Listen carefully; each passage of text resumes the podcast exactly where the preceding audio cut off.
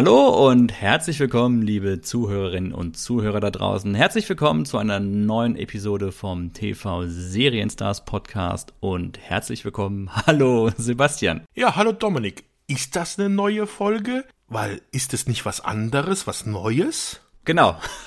Wunderbar, perfekt, schöner Einstieg. Ja, Sebastian, wir machen heute was Neues. Ja. Ich bin ein bisschen aufgeregt. Der Frühling macht alles neu oder sowas heißt es doch. Ich bin auch ein bisschen neugierig. Ja, dann schieß los, die Zuhörer wollen es wissen, obwohl sie es schon gelesen ja. haben. Äh, wir machen heute endlich mal etwas, was wir schon vor langem angekündigt haben. Ich glaube, letztes Jahr haben wir es angekündigt. Vorletztes Jahr auch schon. Vorletztes Jahr auch schon. Ähm, heute ist es endlich soweit. Wir sprechen wieder über eine neue TV-Serie. Haha, soweit so gut, soweit bekannt. Aber wir sprechen heute das erste Mal über einen Cartoon, eine Cartoon-Serie. TV-Serienstars Cartoons. Episode 1 quasi. Oder wird es in unsere normale durchgehende Reihe weiter aufgenommen? Och, das werden wir mal sehen. Ja. Ja. Aber wir reden ja nicht über eine Cartoon-Serie, sondern man muss ja schon fast eigentlich sagen, über die Cartoon-Serie der 80er, oder? Das ist schon mal gleich der erste spannende Einstieg, Sebastian. Wie ich bereits schon mehrfach erwähnt habe, bin ich ja bis zum ah, 10., 11. Lebensjahr mit drei Programmen nur aufgewachsen. Und diese eine spezielle Serie, über die wir heute sprechen, die ging zu ihrer Blütezeit total an mir vorbei. Ich bin da völlig anders sozialisiert worden, wenn man so sagen will, was das angeht, aber dazu kommen wir später. Also, Sebastian, für mich, nein, war das tatsächlich nicht die eine Serie. Tja, Du hattest halt eine traurige Kindheit, Junge. Ja, ich sag doch mal, wie gesagt, drei, drei Programme, da, da, da war nicht viel zu holen. Ne? ARD, ZDF lief ein bisschen Zeichentrick im Nachmittagsprogramm und dann hatten wir noch manchmal Wetten das am Wochenende und den Wunschfilm. und dann, dann war Schluss. Ja. Also, deswegen. Ach, der Wunschfilm, das, äh, das war. ja, da musste ich vor kurzem dran denken, Sebastian. Wir sollten vielleicht mal über das Thema Wunschfilm eine eigene, eine eigene Episode machen. Ja. Das ist mir, das ist mir völlig, aber da sind wir ja heute nicht. Heute sind wir in der Cartoon-Landschaft und äh, um jetzt unsere Zuhörerinnen und Zuhörer nicht weiter auf die Folter zu spannen, wir sprechen heute über He-Man und die Masters of the Universe, die Zeichentrickserie von 1983 bis 84, beziehungsweise erst sehr, sehr viel später bei uns in Deutschland gelaufen. Aber Sebastian, jetzt wo wir ein komplett neues Kapitel der TV-Serienstars aufschlagen, mal so generell die Frage, wie war denn so dein Cartoon-Schau-Sehverhalten, wenn man das so sagen will? So das klassische Ding ist ja die, die Samstagmorgen-Cartoons, ne? Ja, also äh, das ist natürlich alles jetzt schon ein bisschen im Nebel der Zeit äh, verschleiert in meinem Alter. Mhm. Kannst du dich, kann ich mich nicht mehr so ganz genau dran erinnern.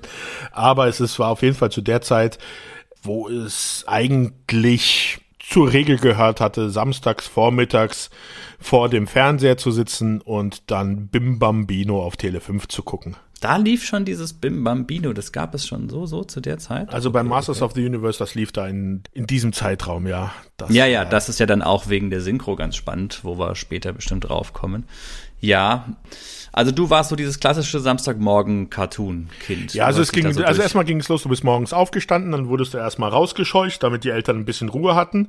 Dann hast du erstmal auf der Straße so eine Stunde ausgetobt, dann bist du nach Hause gekommen. Da war aber vielleicht gerade mal neun Uhr, dann hast du dich vor den Fernseher gesetzt. Dann ging da dieser Zeichentrick-Marathon äh, durch. Die Eltern waren ganz froh, da, dass sie die Ruhe vor allem hatten. Und dann, ja, dann war es irgendwann Mittag und dann gab es Mittagessen und dann äh, war der Trick-Marathon auch schon durch. Mhm. Also so habe ich es in Erinnerung, dunkel. Ja, und das kennt man ja auch immer wieder von anderen Erzählungen, so diese Samstagmorgens Cartoon-Reihe, wenn man da teilweise noch im Schlafanzug oder wenn man schon mal draußen war und dann wieder reingekommen ist, dass man da eben ein, ein Cartoon nach dem anderen durchgeballert hat. Das gab es bei mir nicht. Ja, da wurde bei dir dann literarisches Quartett geguckt, oder? Äh, genau, ja. Wir haben, nee, nee, wir haben dann Telekolleg geguckt. ja.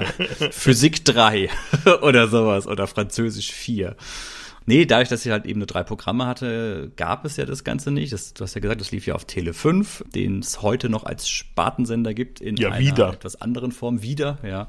Damals lange, lange Zeit ja der Zeichentrickkanal überhaupt gewesen. Wobei ja auch viel auf RTL und Sat 1 auch lief, samstags früh an Cartoons. Die waren da auch in der Zeit ziemlich. Zumindest so wie ich das mitbekommen habe, Anfang der 90er auch sehr, sehr stark dabei. Aber nee, meine Cartoon-Sozialisierung lief dann tatsächlich eher über dieses ja, Nachmittagsprogramm, was das halt mal auf ZDF lief. Da liefen ja ab und zu mal Cartoons, das waren dann ja tatsächlich ein bisschen ein bisschen was anderes. Das waren dann so Sachen wie, wie Dr. Schnuggles oder so. Das ne? war doch mit diesem, ah, wie hießen diese Lichtkugel, diese Schlangenlichtschlange, die da. Genau, das, was du meinst. Dein Bim Bambino war mein Spaß am Dienstag. Ja, aber wie, äh, das hat man natürlich Zini. auch. Zini, ah, ja, oh mein, jetzt eröffnen genau. sich gerade wieder Gehirnsynapsen bei mir. Zini zusammen mit Frank Zander und ich glaube auch, nee, Ingolf Lück war es nicht. Ingolf Lück war ja bei Formel 1. Das war ja was anderes, dieser Musiksendung. Naja, auf jeden Fall, ja, Spaß am Dienstag. Und Spaß am Dienstag war genau das. Es lief nämlich wirklich nur dienstags und da liefen dann so Cartoons wie Danger Mouse auch oder ja, D'Artagnan mit diesen Hunden, das lief mhm. da glaube ich nicht. Das war nochmal losgelöst. Aber es liefen dann auch alte Tom und Jerry Cartoons oder sowas. Das waren die Sachen, die ich kannte. Gerade Tom und Jerry. Da habe ich viele Erinnerungen dran. Auch immer mit diesem Sprecher, der dann auch immer so ein bisschen moralisch vor sich hingereimt hat. Ganz, ganz ganz spannend. Ja, oder Augsburger Puppenkiste waren so Sachen, die dann da liefen. Aber ähm, diese klassische, ich sag mal, US-amerikanische Cartoonsreihe, okay, Tom und Jerry. Aber das, worüber wir heute so reden, diese ganze Schiene, dieses, ich sag mal, im Großen und Ganzen alles, was von Filmation war, damit bin ich nicht aufgewachsen. Nee. Traurig, traurig. Bei mir war das dann später erst mit Disney Club da hatte dann noch mal der Spaß am Dienstag so ein bisschen seinen Nachfolger gefunden. Aber da liefen ja dann in erster Linie noch mal andere Sachen wie Chip und Chap oder Darkwing Duck oder diese Sachen. Aber da sind wir ja dann schon wieder den Gummibärchenbande. Ach, das ist ach ja. Gummibären, genau, das solche Sachen. Aber diese anderen mehr actionorientierten Serien, über die wir bestimmt auch noch alle sprechen werden, hey, da gab es so unglaublich viel auch sowas wie Thundercats oder sowas. Das habe ich alles sehr, sehr viel später erlebt. Und Masters of the Universe, also He-Man und die Masters of the Universe. Wobei, Sebastian, du sprichst hier heute übrigens mit dem Deutschlands führenden Masters of the Universe-Experten. Nur mal so nebenbei. Äh, ich rede nicht mit mir selbst. Nee, äh, ich weiß nicht, bitte wie was? Nein, als Kind. ich muss weiter ausholen. Äh, nein, äh, eigentlich, ja, doch. Ich war ein riesen Masters of the Universe-Fan absolut Wahnsinn. Obwohl du die Serie nicht gesehen hast. Ja, ja, passt mal auf. Für mich gab es das Spielzeug. Mein Bruder hatte damit, glaube ich, die allererste Figur angebracht. Ich glaube, das war Ram Man. Eigentlich total unspektakulär. Jeder hatte, glaube ich, Ram Man als erstes. Dabei ist es eigentlich eine völlige Mistfigur ja. damals gewesen, weil den konntest du nur zusammenstecken und wieder auseinanderhüpfen lassen und die Arme so ein bisschen drehen. Die ganzen ganz coolen Sachen hatte der ja eigentlich. War aber immer noch besser als, wie hieß die Biene, Bassman? Die Biene, Basson, Bassman. Alter ja. Schwede.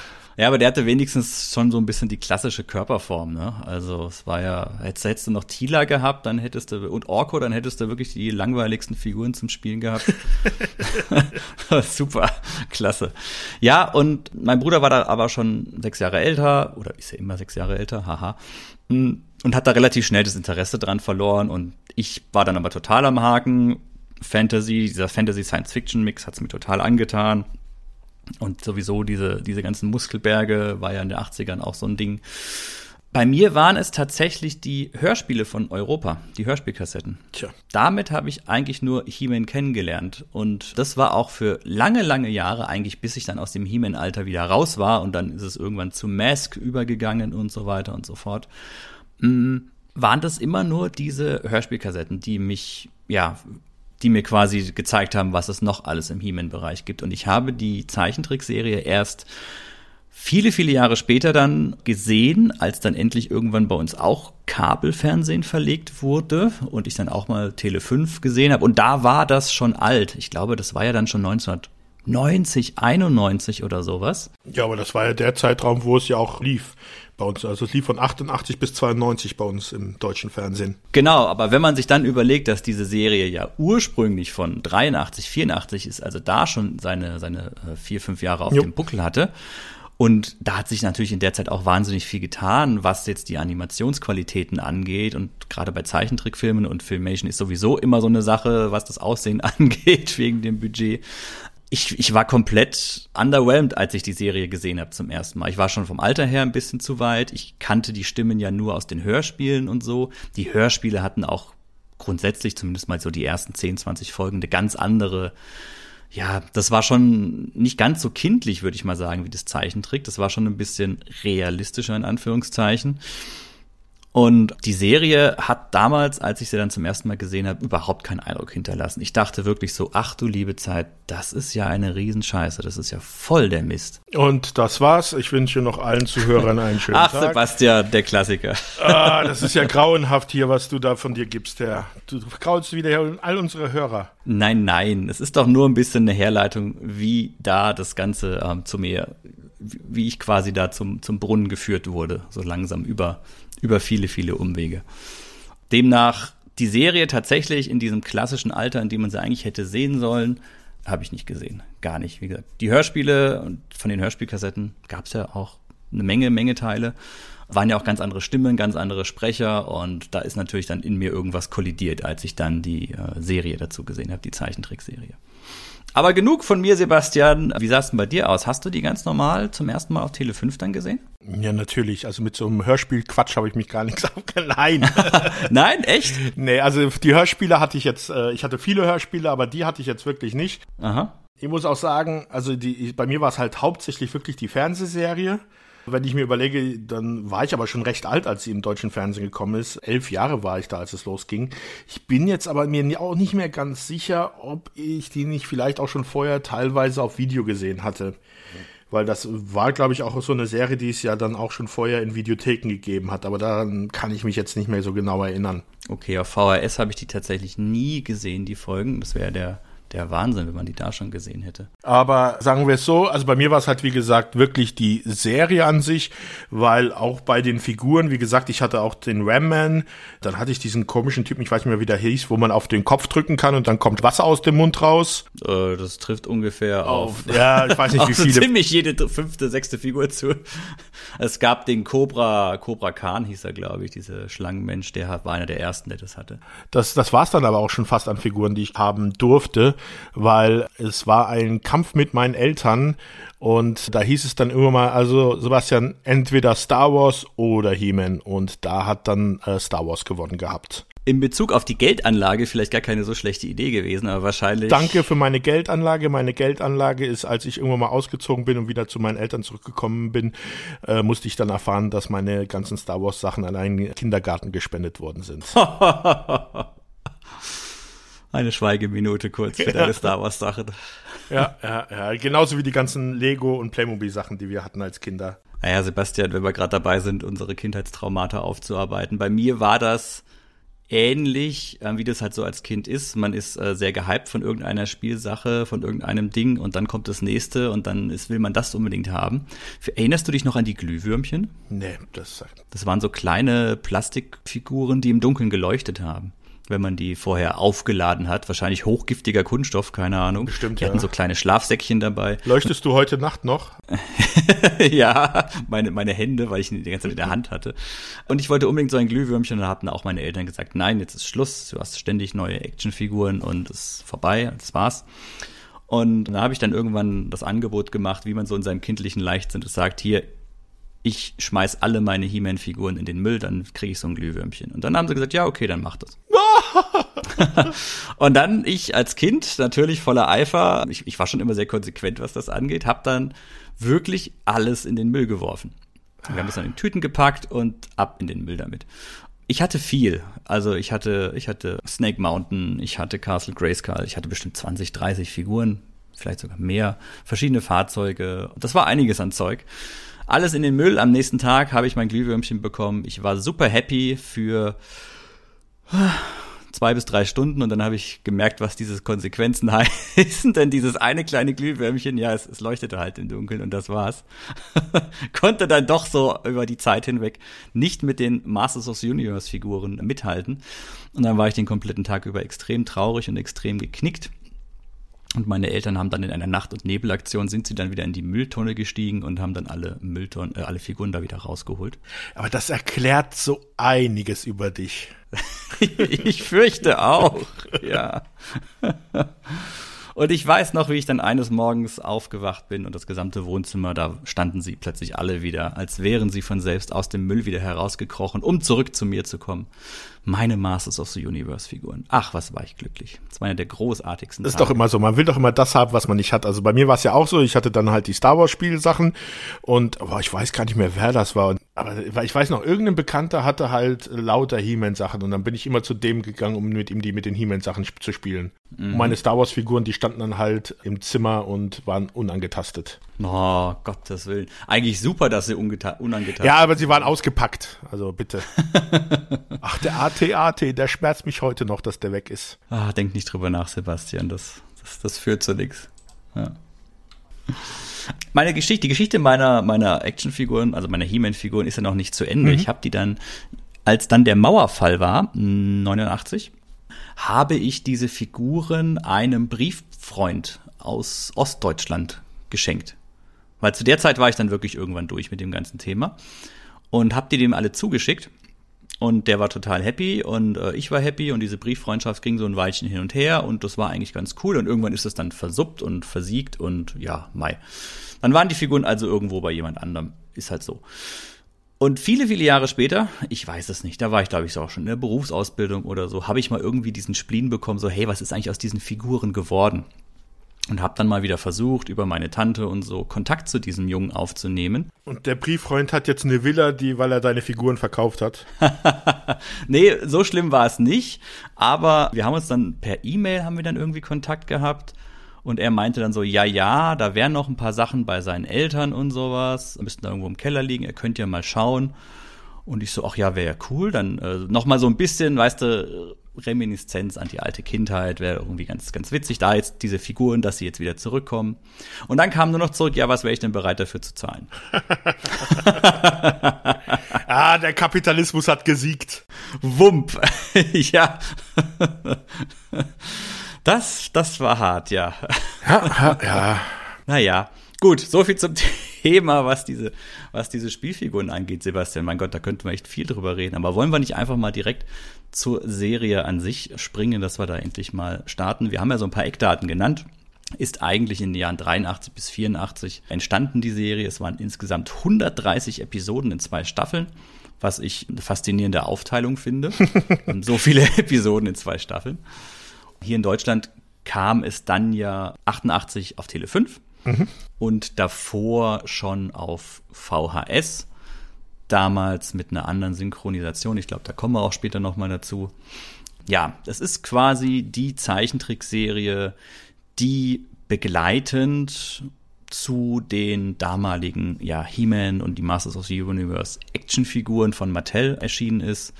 Also die Actionfiguren, die in den frühen 80ern ja sämtliche Kinderzimmer für einen ja, einen Zeitraum von, ich sag mal, zwei bis drei Jahren ungefähr extrem beherrscht haben. Ja, das Lustige ist ja, dass es, als es 88 zu uns nach Deutschland gekommen ist, ja eigentlich der Hype um die Figuren in Amerika und eigentlich im Rest der Welt schon wieder weg war. Da war das eigentlich durch, ja. ja. Das ist vielleicht ganz interessant, dass es würde jetzt bei uns ein bisschen ausufern. So die Geschichte von den Actionfiguren, da gibt es auch eine schöne Dokumentation auf Netflix ja, da gibt es zwei sogar, diese Toys That Made Us und dann gibt es ja noch diese andere, ich glaube die I Have the Power, mm, okay. gibt es doch noch diesen anderen Doku-Film. Also da gibt es jede Menge, genau. Ja, und die beschreibt halt dann wirklich diese Entwicklung der, dieser Actionfiguren, die innerhalb von zwei Jahren ja eigentlich auf dem Spielzeugmarkt alles abgeräumt haben, alles hinter sich gelassen haben, um dann nur kurze Zeit im Nichts danach zu verschwinden. Mm. Das Spannende ist ja hier in Deutschland, ich kann mich erinnern, als wir He-Man und Skeletor dann mal im Spielzeugladen gesehen haben. Das war ja so ein Doppelpack, wo die beiden drin waren. Mhm. Und da war dann die Hörspielkassette drin. Das war ein ganz interessanter Mix. Also es war dann He-Man, Skeletor, dann waren noch diese Comic-Heftchen dabei, die ja auch nochmal ein etwas anderes Setting hatten. Und dann war diese allererste Hörspielkassette, ich glaube, sie hieß Sternenstaub oder sowas. Wobei davor gab es, glaube ich, auch noch eine. Und deswegen bin ich halt über die Hörspiele da eher rangekommen. Und das war ja auch alles, ja, wie du sagst, sehr, sehr viel später. Ja, ja und diese Serie ist man sagt, eine der ersten Serien, die quasi mit so einer Spielzeugsache in Verbindung gebracht wurden. Das konnte ich nicht so 100% verifizieren. Ich weiß nicht, ob ich da jetzt bei die offene Türen einrenne, Sebastian, weil ich dachte eigentlich, dass G.I. Joe wäre vorher schon gewesen und hätte auch seine eigenen Serien gehabt. Weil ich glaube, die G.I. Joe Zeichentrickserie ist, glaube ich, erst nach der He-Man-Serie gekommen, oder? Mm, ja, okay, ja, ich sehe es gerade. Das ist tatsächlich 83 ja. bis 86 gelaufen. Ja. Also die Serie war dann sehr viel später. Dann scheint es jetzt zu stimmen. Also dann war das wohl wirklich so, dass diese Zeichentrickserie so mit die erste war, die eben zu, zur Unterstützung, und das war es ja letztendlich immer, äh, zur Unterstützung vom Verkauf der Spielsachen. Ja, und es ist ja auch eine lustige Geschichte. Das ist ja auch nur durch einen reinen Zufall überhaupt dazu gekommen, dass diese Zeichentrickserie entstanden ist, weil das Spielzeug ist ja von Mattel man hatte halt irgendwas gesucht, um den Star Wars Spielzeug-Hype entgegenzusetzen. Hatte bei mir ja nicht geklappt, wie ich gesagt habe, aber bei anderen Leuten. Und man musste dann um den Spielzeugverkäufern, also den großen Ketten, diese neuen Figuren ein bisschen schmackhaft zu machen, hatten sie dann bei der Präsentation einfach mal in den Raum geworfen beim, beim ersten Verkäufer, dass sie dann ein Comic-Heft zu jeder Figur dazu packen mhm. um das zu promoten. Da waren die dann die ersten angetan. Die zweite Firma, die dann angekommen ist, das war dann, glaube ich, Toys R Us, also so mit der größte Spielzeughändler in den USA damals und wahrscheinlich auch weltweit. Den hatten sie das auch angeboten und die haben dann irgendwie erstmal gemeint, äh, Leute, auf euren Verpackungen steht, dass das Spielzeug für Kinder ab fünf ist und welche fünfjährigen Kinder lesen kommen, also lesen schon richtig. Und da haben sie dann gesagt, ja, ja, wir haben auch eine Zeichentrickserie, was sie noch gar nicht hatten in der Hinterhand. und deswegen musste dann halt schnell so eine Zeichentrickserie produziert werden. Und da sind dann die Macher an die Firma Film Nation gegangen. Ein Name, den eigentlich, glaube ich, jedes damaliges Kind der 80er kennt als dieses Intro, wenn dieser Schriftzug kam mit dieser ganz ikonischen kurzen Melodie dazu. Ja, eine, eine Firma, die seit 19 62 gibt, die halt dafür bekannt sind, Massenware an Zeichentrickserien rauszubringen. Ja, also Filmation, ich glaube, so ziemlich alle, also gerade diese Samstagmorgen-Cartoons, aber die waren ja auch schon in den 70ern, waren die ja auch schon extrem aktiv. Aber viele von diesen Samstagmorgen-Cartoons, das ist, das ist alles von, vom Filmation. Also Bravestar, Ghostbusters, She-Ra sowieso. Ja, bei, bei Ghostbusters, äh, aufpassen, nicht die Ghostbusters von dem Film Ghostbusters, sondern das hier sind die Ghostbusters mit dem Affen. Ja, ja, die andere, die. Die ist, andere heißt äh, ja The Real Ghostbusters. Mhm. Genau, Bravestar hattest du erwähnt. Bravestar war, glaube ich, so mit eine der letzten Serien, die sie gemacht haben. Mhm. Was man auch noch erwähnen sollte, ist halt, sie haben auch Star Trek Enterprise die Serie gemacht gehabt in den 70ern. Mhm. Die Zeichentrickserie. mit, mit der großartigen deutschen Synchronisation auch. ja, ein kurzer Disclaimer vorab vielleicht. Gerade das He-Man Masters of the Universe Universum, da gibt es mittlerweile wirklich, das ist wieder so ein Serienuniversum, das aus sehr viel Hintergrundinformationen besteht, wo man auch sehr leicht falsch abbiegen kann. Wir haben ja auch schon vollkommen falsch angefangen, ja. weil im Deutschen heißt die Serie ja eigentlich auch He-Man im Tal der Macht. Und das Tal der Macht, ja. Ich dachte immer, das wäre der Film einfach nur gewesen damals, ja. Nee, das ist die Serie, ja. Wir erheben da gar keinen Anspruch, dass wir jetzt die großen Masters of the Universe Experten sind. In keinster Weise. Es gibt da mittlerweile so viele sekundäre Fachliteratur dazu, auch was die ganzen Hintergrundgeschichten der Figuren angeht, die Verwandtschaften. Das ist ist alles ein sehr, sehr umfangreiches, spannendes Universum. Also wir gehen jetzt wirklich mal einfach nur so von unserem ja, von unseren kindlichen Erfahrungen aus. Und wir haben noch gar nicht, Sebastian, erwähnt, worum es in der Serie eigentlich geht. Ich glaube, das wäre vielleicht nochmal angebracht für die ein, zwei, drei Hörerinnen und Hörer, die es noch nicht kennen. Also eine Zeichentrickserie, wir befinden uns auf dem Planeten Eternia und dort gibt es eben die sogenannten Masters of the Universe beziehungsweise He-Man. Das sind, wie soll man das sagen? Da hört's, da hört's, da hört's schon auf. Es ist ein Sammelsurium an grotesken Gestalten, würde ich mal sagen. Ja, eine, also heutzutage würde ich auch sagen, eine, eine Freakshow gut gebauter, muskulöser Männer. Und auf diesem Planeten herrscht eben ein, ja, ich will jetzt nicht sagen Krieg, ein Konflikt zwischen Skeletor, dem Herrn des Bösen, Herrn der Unterwelt, Herr des Bösen, böser Zauberer, mit der wiederum auch seine, äh, seine Gefolgsleute hat, auch ähnlich abgefahrene Gestalten und Kreaturen. Und die kämpfen quasi um die Macht von Castle Grayskull. Das ist eine Burg, eine alte Burg in Form eines Totenschädels, würde ich jetzt mal sagen, zumindest das Tor, mhm, der Eingang. Ja. Und wer die Macht über Castle Grayskull hat, über diese Burg, der hat auch die Macht über den Planeten Eternia. Und die Menschen von Eternia, kann man das so sagen? Die Menschen, oder es gibt ja verschiedene Nationen, Völker ja, und so also, weiter. Sagen wir es mal so, die Mutter von Adam, also He-Man, ist ja sogar wirklich von der Erde. Ja, das ist ja auch immer so ein, äh, ja, ja. Gut, lass, lass, lassen wir so ja. stehen, genau, ja.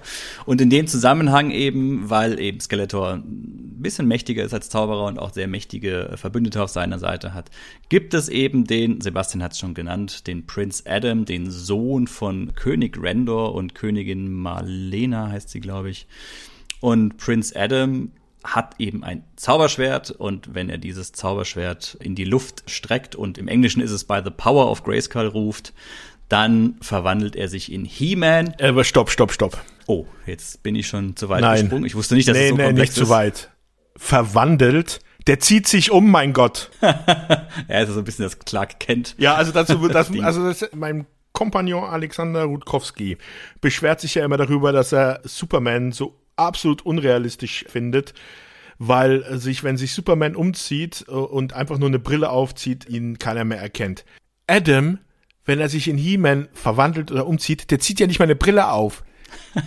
der, der zieht einfach nur andere Klamotten an. Der sieht genauso aus hat den gleichen Körperbau sogar. Also das kann also selbst dieser. Also Adam wenn er sich in He-Man verwandelt, sollte er die Brille abnehmen und nicht aufsetzen. Ich stelle es mir gerade vor.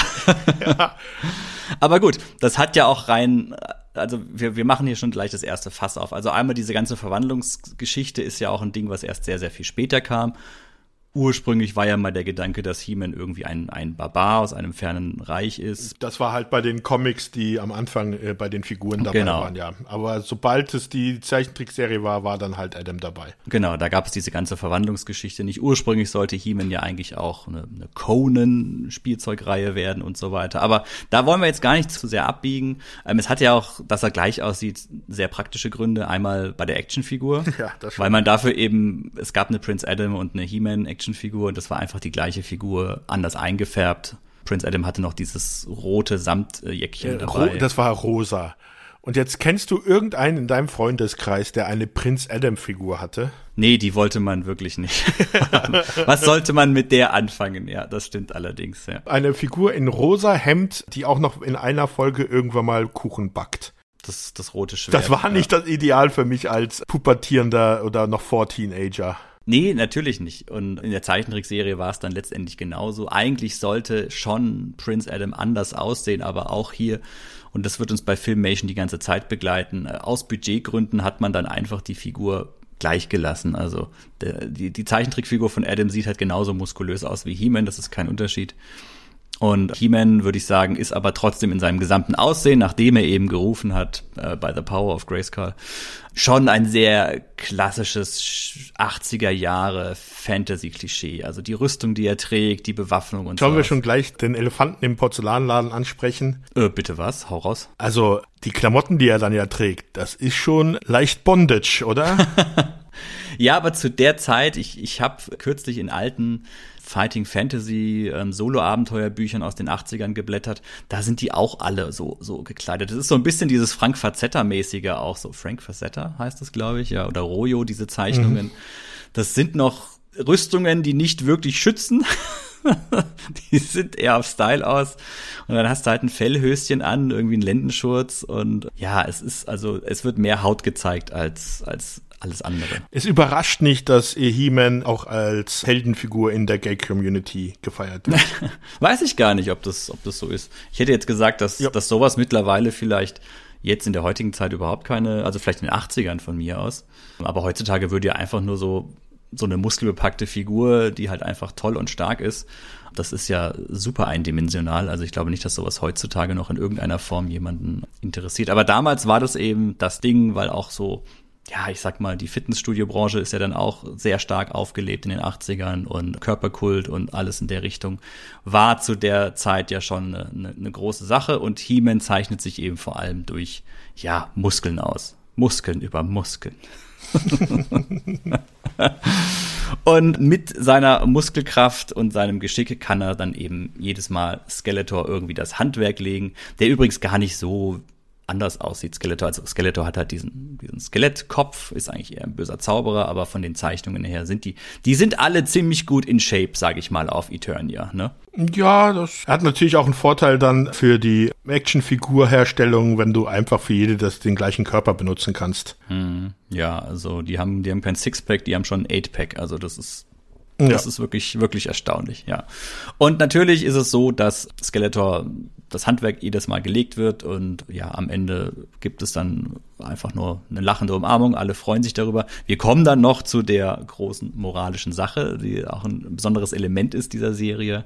Aber wir haben hier noch keine durchgehende Story in, in dem Sinne. Also wir haben hier das ist, eine Folge lief, glaube ich, immer so 20 Minuten ja. ungefähr, 23 Minuten. Also man sieht's ja auch, also es gibt keinen wirklichen Piloten, es gibt keine wirkliche Folge, die du als letzte Folge titulieren kannst, weil die ja dann zum Beispiel auch überhaupt nicht in der Reihenfolge, wie sie produziert worden sind, ausgestrahlt worden ist. Du kannst irgendwo mitten reinspringen und das ist genauso gut schaubar, als wenn du von vorne bis Ende durchguckst. Genau. Bei der Menge an, an Folgen, die in so kurzer Zeit erschienen sind, wurde ja auch an mehreren Folgen gleichzeitig gearbeitet. Also die haben ja wirklich, als die Maschine dann mal angelaufen ist, haben die ja wahnsinnig viel gleichzeitig produziert.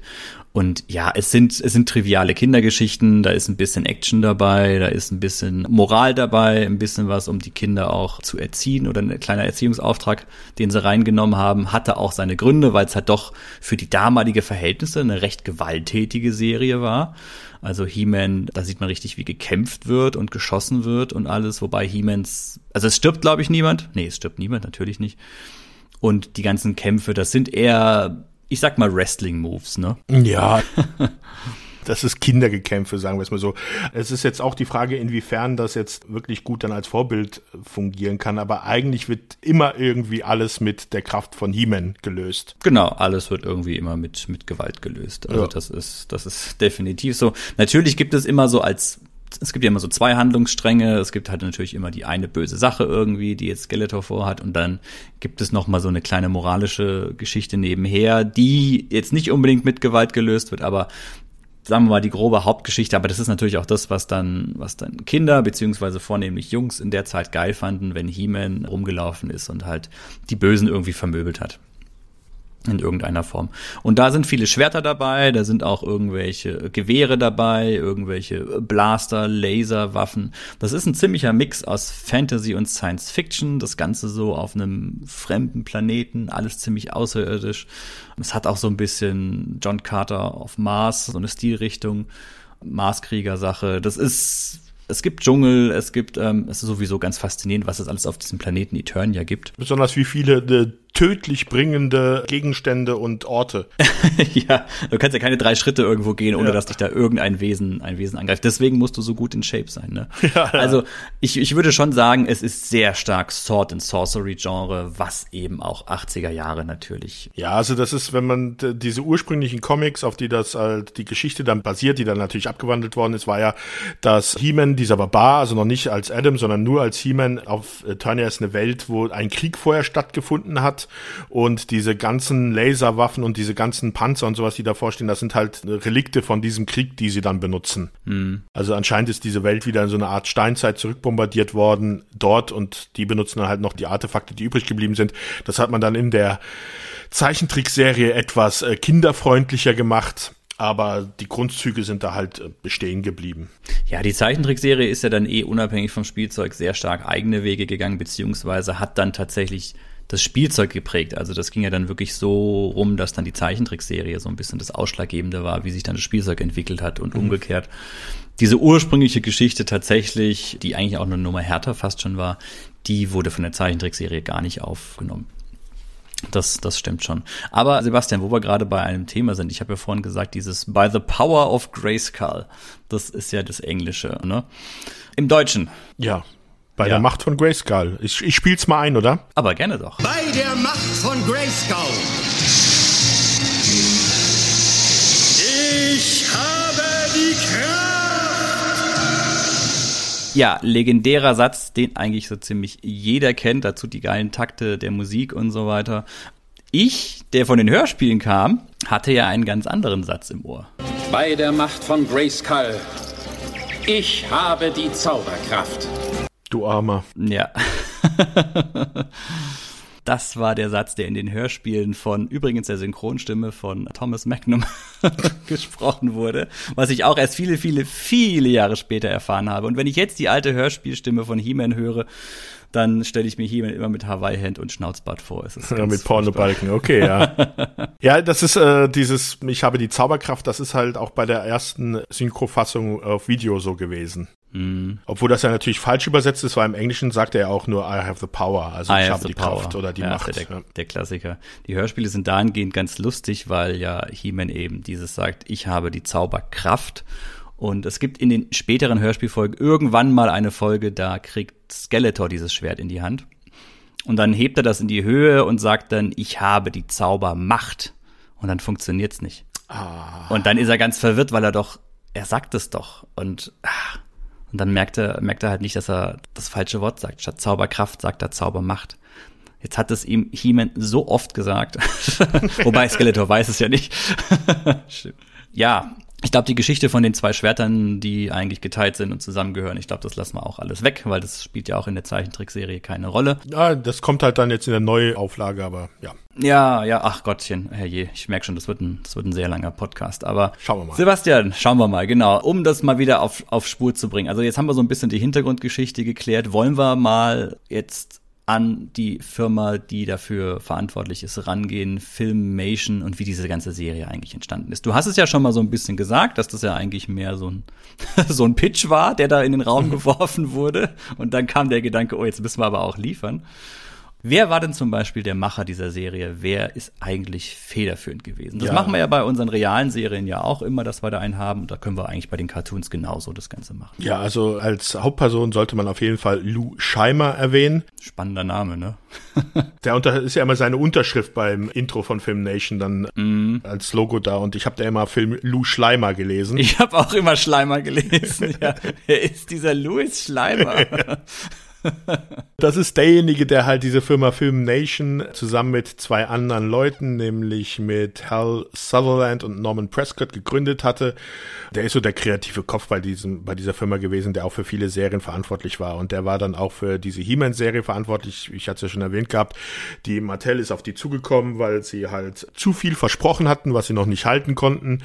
Und die sind dann zu Film Nation gegangen und haben gesagt, hier, weil Film Nation hatte vorher auch schon ähm, waren sie, bevor sie diese Vormittagsprogramm Zeichentrickserien gemacht hatten, hatten die auch so christliche Bibelfilme animierte gedreht gehabt. Und die von Mattel sind zu denen hingegangen und haben gesagt, hier, wir bräuchten so einen, einen Feature-Film, also einen Film, einen Zeichentrickfilm, dass wir halt sozusagen dann damit im Fernsehprogramm so eine Special-Sendung haben, dass wir dann unsere Figuren damit promoten können. Und da hat er dann der Typ, der Lou zu denen gesagt, ja, wir können euch einen Film machen, aber für das gleiche Geld können wir euch auch 130 Folgen, äh, weiß nicht, wie viele Folgen er versprochen hatte, aber auf jeden Fall eine ganze Serie machen. Und da war dann halt Mattel erstmal hellhörig geworden, hat sich gedacht, na, eine Serie ist natürlich schon mal besser als jetzt nur ein Film. Das geht halt auch nur dadurch, da Film Nation gewisse Methoden verwendet, die halt schon sehr geldsparend waren. Also wenn du dir die Serie anschaust und viele ihrer Serien, du hast halt extrem viele Bilder, also Großbilder, die gezeichnet worden sind, über die dann mit Kameraschwenks hinübergefahren wird. Genau. Das heißt, du hast halt ein Bild und das füllt dir dann schon mal sehr viel Zeit. Dann hast du sehr häufig halt Bewegungsabläufe, die immer wieder kommen. Also man kennt es ja auch bei Disney oder sowas, dass da Bewegungsabläufe wiederverwendet werden. Bei Film Nation ist es immens. Also ich weiß nicht, wie häufig, also wenn man, es gibt ja so eine Szene, wenn He-Man immer so rechts aus dem Bild rausläuft. Die mhm. siehst du eigentlich in jeder Folge. Ja. Wenn ich da kurz das, das quasi ergänzen darf, Filmation ist ganz bekannt für drei Arten, wie sie Animation gemacht haben. Das ist eben diese Rotoskopie, dann dieses, dieses Limited Animation, wahrscheinlich kommst du gleich zu den jeweiligen Sachen im Einzelnen. Und das, was du meinst, ist dann die sogenannte CEL-Bibliothek. Mhm. Das ist wirklich, man hat, das ist aber auch eine Sache, die viele Zeichentrickserien aus der Zeit hatten. Man hat wirklich eine, eine riesige an, äh, Bibliothek an Standardanimationen, die man immer wieder irgendwo, irgendwo hineinbringt. Selbst ja. bei der alten Flash Gordon-Serie war das dann irgendwo immer mit drin. Da schon, aber Film Nation übertreibt es schon extrem. Die haben manche das- Folgen das kommt es einem so vor, als wenn die nur aus solchen Szenen bestehen würde. Ja, die haben das wirklich perfektioniert, dass man also immer wieder die, die, die gleichen Sachen hat. Sowas gibt es teilweise ja auch bei normalen Fernsehserien, ist es ja auch regelmäßig, dass immer wieder gewisse Einstellungen erneut verwendet werden, dann werden sie mal gespiegelt oder sowas, aber ansonsten weiß man, dass es einfach nur Stock-Footage, die, den man halt da schon hat. Ja, du hattest ja die Rotoskopie erwähnt. Das ist jetzt bei He-Man, kommt das zwar auch hin und wieder vor, man darf sich jetzt das aber nicht vorstellen, als wenn man hier den Bakshi Herr der Ringe gucken würde. Den Lord of the Rings, der Ja. dafür ja eigentlich das, das Musterbeispiel ist, wenn es darum geht, um äh, mal so einen Rotoskopie-Zeichentrick zu erklären, ja. Magst du das gerade mal kurz? Genau, also Rotoskopie ist einfach, du gehst hin und filmst diese Szenen ganz normal und dann wird da einfach drüber gemalt. Also du kannst da natürlich Sachen abändern, du kannst dann aus normalen Menschen halt irgendwelche Orks malen, sehr viel leichter. Aber der Vorteil ist, dass die Bewegungsabläufe, also die Bewegungen der Figuren doch sehr natürlich wirken und das ist mit, wenn du als, also selbst die besten Zeichner kriegen das nur schwerlich hin. Ja, Und das ist mit Rotoskopie halt doch auch sehr schnell zu bewerkstelligen. Man muss halt nur vorher halt die Möglichkeit haben, dass man halt äh, Leute in Bewegung filmen kann. Ja, und das ist aber auch dann natürlich vieles von diesem Material, was dann eben in diese ja, Bibliothek mit den Ja, ganzen Standardanimationen gewandert ist. Also du hast gerade gesagt, diese Szene, wenn ein He-Man seitlich aus dem Bild rausläuft, ich kenne das noch, wenn er irgendwie auf einen zurennt. Das ist auch wirklich immer dieses Gleiche. Und dann wird er in einen anderen Hintergrund reingesetzt und dann ist das, ist das immer die gleiche Rennsache. Ja, ja, ja. Ja, und dann gibt es noch dieses Limited Animation, was auch viel gemacht wird. Also das finde ich halt komisch, weil das ist für mich so, dass eigentlich, wenn ich das richtig verstehe, ist es ja das, dass du mit Folien über Hintergründen arbeitest und das ist ja für mich eigentlich ganz normale Animationstechnik, oder? Mm, Ja, so wie ich das verstanden habe, dieses Limited Animation ist ja eigentlich das, dass wirklich ein stehendes Bild halt vorhanden ist und dann werden wirklich nur einzelne Elemente davon bewegt. Also die, es ist ein Standardbild, aber dann bewegt sich zum Beispiel der linke Arm irgendwie rauf und runter. Ach so, ja, okay, dass nicht der ganze Körper bewegt, sondern ja, das ist ja. Genau, aber auch selbst dieser Arm ist jetzt nicht irgendwie in verschiedenen Animationsstufen gezeichnet, dass sich dabei die Hand noch dreht oder so, sondern es wirkt wirklich wie bei so einer, ja, wie bei so einer Wackelpuppe, wo einfach die Gelenke mit irgendwelchen Sachen verbunden sind und dann bewegt sich das zum Beispiel immer nur rauf und runter. Das hat man sehr oft, wenn dann irgendwie mal ein Arm sich dreht oder ein Kopf dreht oder sowas. Ja, oder was auch sehr häufig ist, wenn He-Man oder irgendeiner der Charaktere redet, dann ist auch immer sein Körper sehr starr und es bewegt sich nur der Mund. Genau, ja, ja. Das sind alles so Tricks, die man, glaube ich, im Zeichentrickgenre halt damals angewendet hat, um ja Zeit und vor allem Budget zu sparen, denn das war ja das große Haupt, die große Hauptkunst bei Filmation. Das musste alles in einem sehr geringen Budget irgendwie gemacht werden. Ja. Genau. Ja, und die Serie, die haben ja, wie, wie bereits anfangs gesagt, zahlreiche Folgen parallel produziert. Deswegen war es auch völlig egal, wie die Sachen dann letztendlich ausgestrahlt wurden. Und im Gegensatz zu den anderen TV-Serien, die wir bisher besprochen haben, wo wir dann auf die einzelnen Darsteller eingehen, haben wir halt hier jetzt die Sache mit den verschiedenen Synchronsprechern. Sebastian, wie machen wir das denn jetzt am besten? Du bist ja auch mit den deutschen Stimmen aufgewachsen, ne? Ja, ja, natürlich, ja. Wollen wir trotzdem mal so ein bisschen, ja, die Originalsprecher kurz mal am Rande erwähnen, auch wenn die vielleicht für die Kinder jetzt, äh, für, für uns heute nicht mehr so interessant sind? Oder hast du noch was zu Lou Scheimer? Nee, Louis Schleimer. Und ich bin dann jetzt vollkommen aufgeschmissen bei den amerikanischen Darstellern. Nee, das ist ja über, überhaupt kein, kein Problem. Auch ganz kurz nur, weil es mir eben eingefallen ist, weil es, glaube ich, auch einfach aus Respekt gegenüber den Darstellern erwähnenswert wäre. Skeletor wurde von Alan Oppenheimer damals gesprochen. Hat er nicht die Atombombe gebaut? Das ist Alan B. Oppenheimer. ja, da, bist, da, sind, da, sind wir, da sind wir nah dran.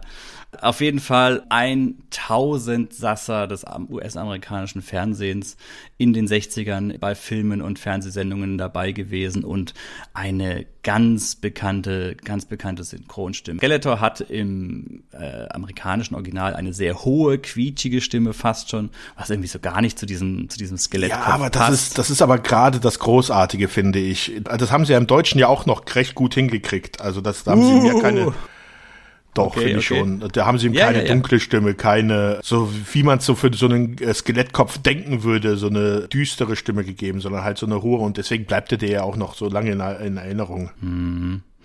Der hat auf jeden Fall in der Serie ja, Skeletor gesprochen, er hat Mehrman gesprochen, Man at Arms, Cringer, Battlecat, also er hat viele Sachen gesprochen. Es ist sowieso, dass man hier viele Voice Actor hat, die ähm, mehrere Figuren gesprochen haben. Also man hat dann einen Cast von vielleicht 20 Sprechern und die haben dann wirklich alles gemacht, querbeet.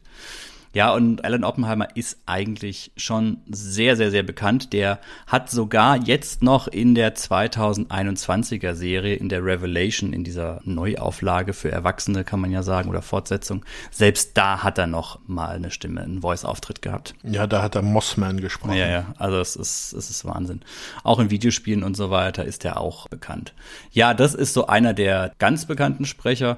Und He-Man im Englischen, äh, im Amerikanischen wurde von John Lee Irvin gesprochen. Der hat, abgesehen von seiner Rolle eben in He-Man und in She-Ra, dann später der ja, Nachfolgeserie, Parallelenserie, hat er, glaube ich, nicht so viele andere Credit-Einträge. Also er war wohl beim, ähm, nee, tatsächlich würde ich sagen, da ist nichts weiter dabei. Ich dachte gerade, ich hätte was. Ja, bei Zurück in die Zukunft 2 sehe ich gerade, war er der Radio Sportscaster. Also das wollte ich gerade, das wollte ich gerade erwähnen, aber beim besten Willen, ich konnte mich nicht daran erinnern, wer das sein soll. Ich weiß es auch nicht. Wahrscheinlich irgendeine Stimme im Hintergrund irgendwo mal. Also ein amerikanischer Voice Actor, ja. ja. Aber da gibt's noch ein paar andere Namen, Linda Gary und so weiter. Aber ich glaube, das führt zu nichts, wenn wir jetzt auf die ähm, englischsprachigen Actor gehen, weil wir sind ja mit den, mit den Deutschen äh, sozialisiert worden, wenn man es so will.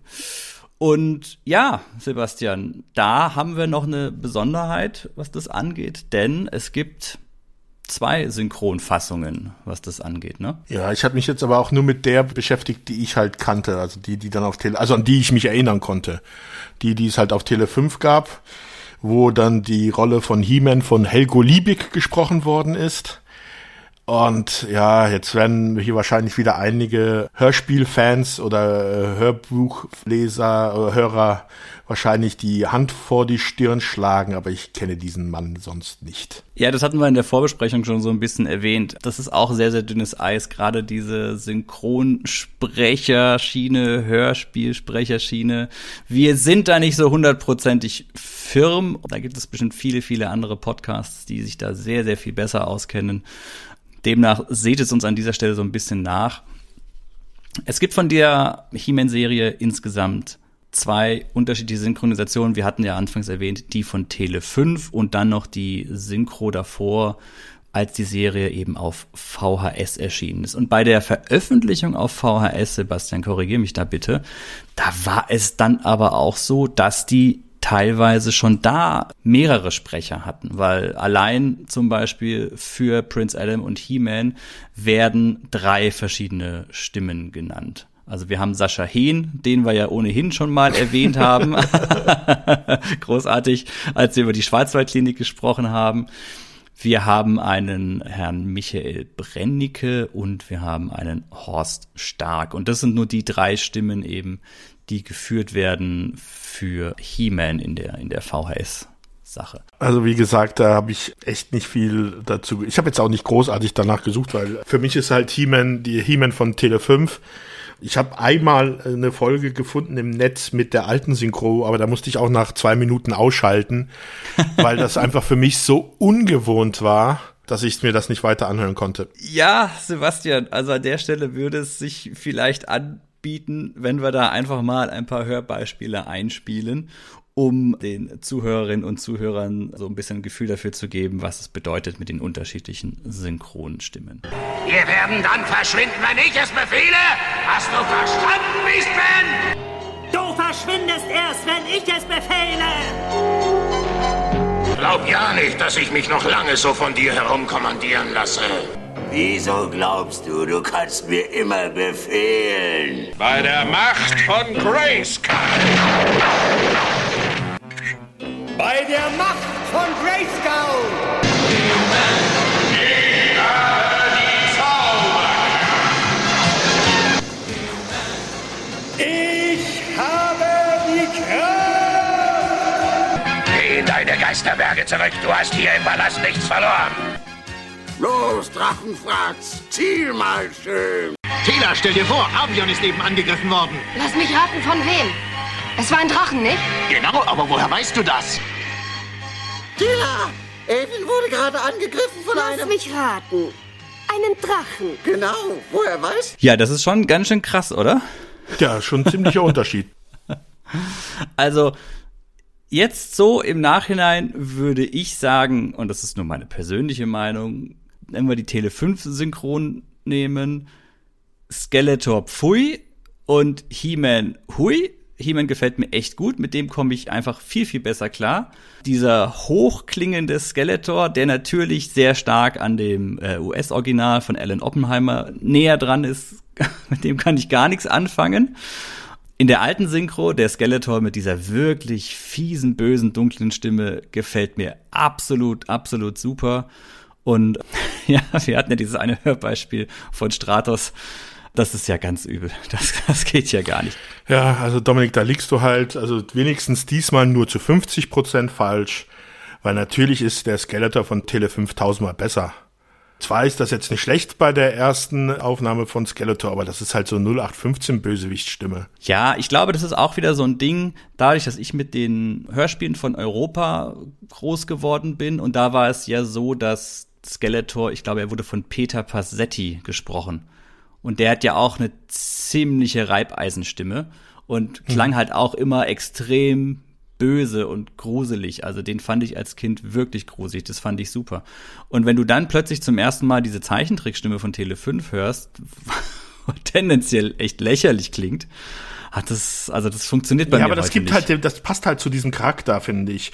Also natürlich ist das schwer mit dem Hörspiel das zu vergleichen, weil das Hörspiel ist halt ja von Europa und die haben halt ihre Sprecherriege schon damals gehabt mm. und das sind halt die Creme de la Creme der deutschen Sprecher, mm. die damit sprechen. Also Peter Passetti, also das ist natürlich schon top-notch. Ja, ja, total, also großartig. Der war ja dann auch mal als Erzähler bei den drei Fragezeichen, als Erzählerstimme genau, dabei. Ja. Gottes Willen, habe ich mich erschrocken, als Skeletor plötzlich bei den drei Fragezeichen der Erzähler war. Herrje. Ja, aber es ja. war nicht der sprechende Totenschädel. Ja.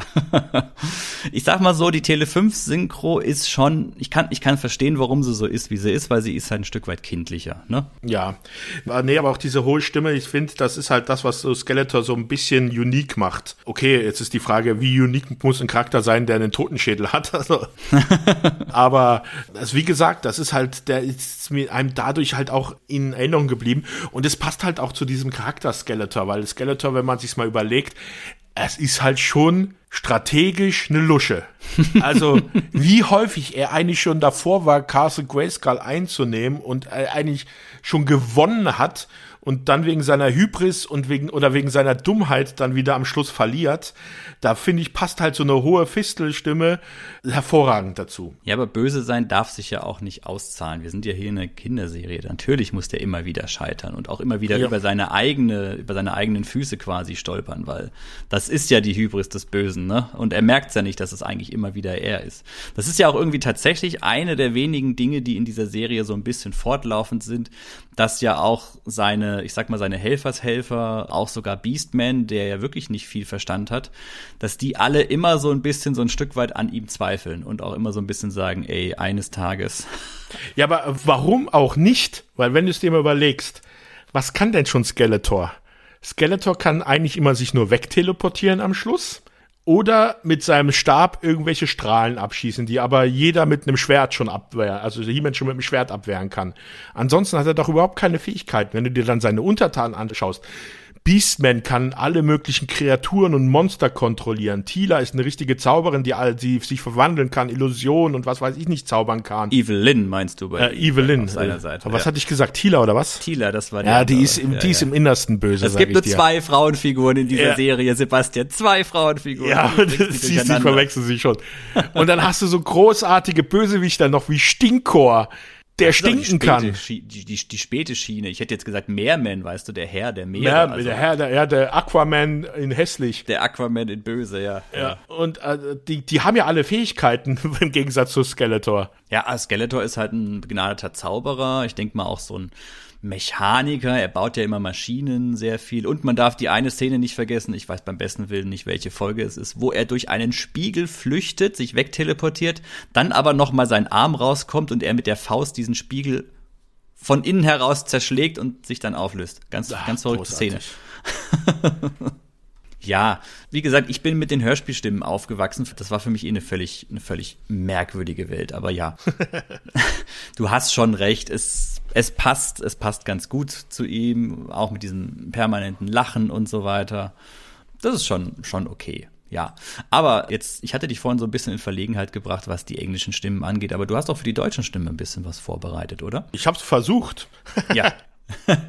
Schieß los. Es ist, ich muss ganz ehrlich sagen, wie gesagt, die deutsche He-Man-Stimme bei der Tele5 ist ein gewisser Helgo Liebig, Mhm. mit dem ich nicht sehr viel anfangen konnte. Dann die Stimme von Skeletor wird gesprochen, der spricht auch Man at Arms, also auch hier im Deutschen haben wir, dass viele Leute mehrere Figuren sprechen, ist ein gewisser Herbert Tennikeit. Der ist auch eher als Schauspieler unterwegs gewesen als jetzt als Synchronsprecher. Und das waren jetzt auch lauter Sachen, die ich nicht kannte. Dann noch eine Figur, die viel, also eine Person, die viel gesprochen hat, ist die Monika Barth. Die hat dann eigentlich diese beiden weiblichen Rollen gesprochen, plus Orko.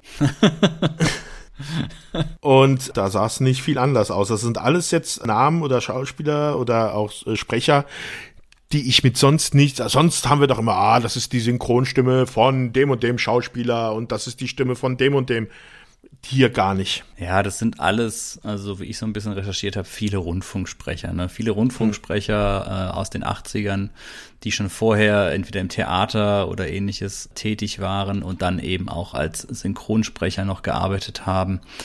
Bei mir ist da auch nichts, was irgendwie großartig hängen geblieben ist. Er hat so bei Thundercats hat er auch noch gesprochen, Nickelodeon-Serien und so weiter. Für mich, ja, ist es und bleibt es halt Norbert Langer. Die Stimme von He-Man mit Helko Liebig konnte ich tatsächlich auch nicht, nicht so viel verbinden. Ich verbinde halt damit einfach nur halt He-Man. Wirklich? Ja, ja, Okay. also die Stimme, wenn ich die Stimme höre, dann ist das He-Man. Nee, bei mir ist es Norbert Langer einfach so von den, von den Hörspielkassetten. Das ist halt ja, Magnum. Ja, ja. ich weiß. Das, jetzt, jetzt merkst du das Problem bei mir, ne? Wenn du die ganze Zeit eben mit dieser Stimme als He-Man aufgewachsen bist und dann ist das plötzlich dann Magnum, das, das haut einen schon, schon. Ja, aber lieber so rum, als dass wenn du dir das nächste Mal eine Folge Magnum anschaust, dass du denkst, warum läuft denn da He-Man durchs Bild? Mhm, es ist, es ist, also es ist wirklich ein Fluch und den werde ich leider nicht los. Aber Liebig hat auch bei TKKG fünf Freunde, drei Fragezeichen mitgesprochen. Das ist jetzt das, was ich vorhin erwähnt habe. Das sind jetzt hier so die, die, die Sprecherbubbles, bei denen ich mich nicht Das zu sind sehr dann halt auch will. aber so, so Nebenrollen, also jetzt keine der Hauptcharaktere oder sowas. Nee, ich glaube nicht. Oh Gottes Willen, Sebastian, wir sind hier gerade auf ganz dünnem Eis, habe ich so das, das Gefühl. Du. Wahrscheinlich werden die, ja, die Hörspielexpertinnen und Expertinnen werden sagen, um Gottes Du Willen. musstest ja gerade die Dreifaltigkeit des, des deutschen Hörspiels ansprechen. ja, die, Dreifalt die Dreifaltigkeit nennst du das? Das ist ja gut. Ich weiß, also, Da fehlt aber doch noch John Sinclair. Ach nee. der ist ein bisschen spät, das ist, der ist noch nicht so früh da gewesen wie die anderen. Ach ja. Gut, also ich sehe schon, da, da ist auch nicht viel zu holen bei dir, was die, was Nee, die, nee. die Stimmen angeht. Eine Sache, bevor wir sie ganz zum Schluss bringen, Sebastian, und wir haben sie jetzt, glaube ich, auch in den Hörbeispielen teilweise schon im Hintergrund gehabt. Ich würde noch mal ganz, ganz wichtig dringend auf die Musik eingehen. Herrje, die haben wir ja ganz vergessen, oder? Ja, also Die Melodie. es, es gibt wenige Lieder, die so häufig ihren Titel erwähnen. Ich meinte ja auch eher diese klassische, diese klassische Melodie. Ja, ja, da ist ja immer im, im die Melodie und dann immer He-Man. Ja, ein Traum, hey, großartig. Ja,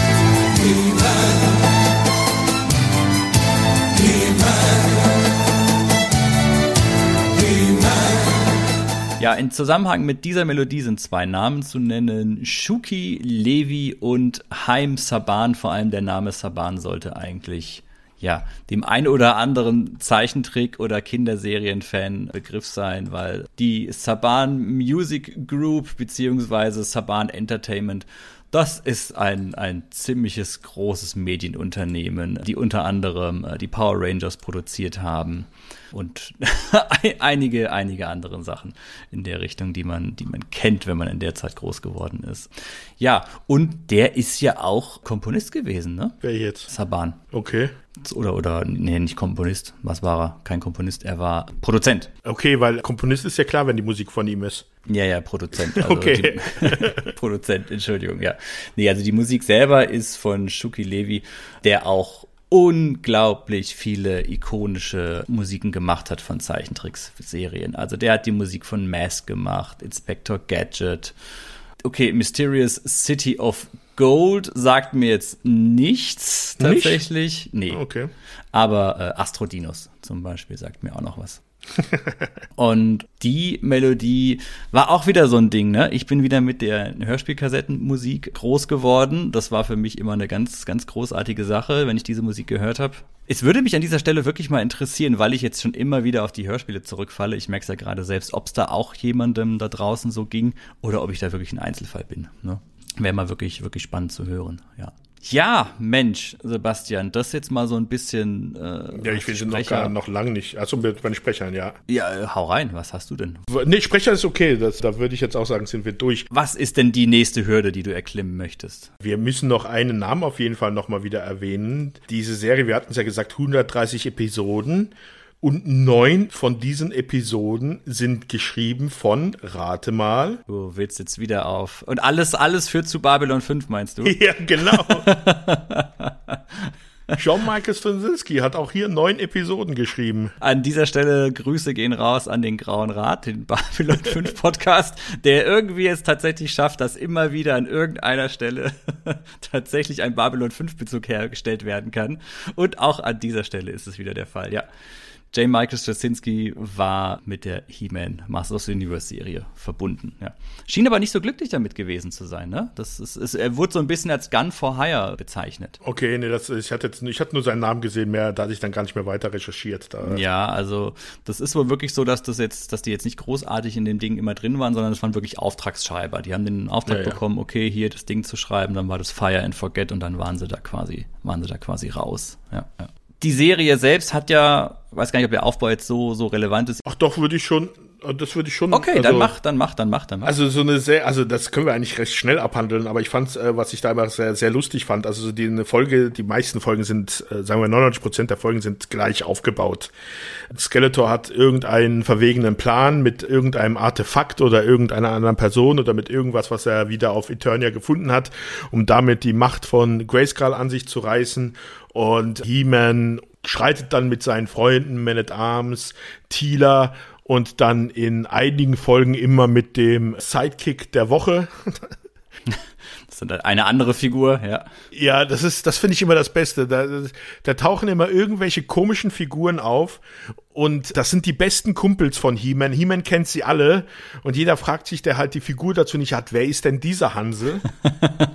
und der ist dann eine Folge dabei und danach wird nie wieder über ihn gesprochen. Ja, gut, das sind dann halt so die, wie soll man sagen, die Gaststars, ne? Ja. Und auf der Gegenseite haben wir das gleiche natürlich dann auch bei Skeletor. Also das ist dann halt so mit der späteren, mit den späteren Folgen in der zweiten Staffel wird das halt dann um einiges forcierter. Also da kommt es dann viel häufiger vor, weil man da versucht hat, dann so viele mög Figuren wie möglich an den Mann zu bringen. Also ich sag nur Fisto. Ich weiß nicht, was du gegen, gegen Fisto hast. Also, Also-.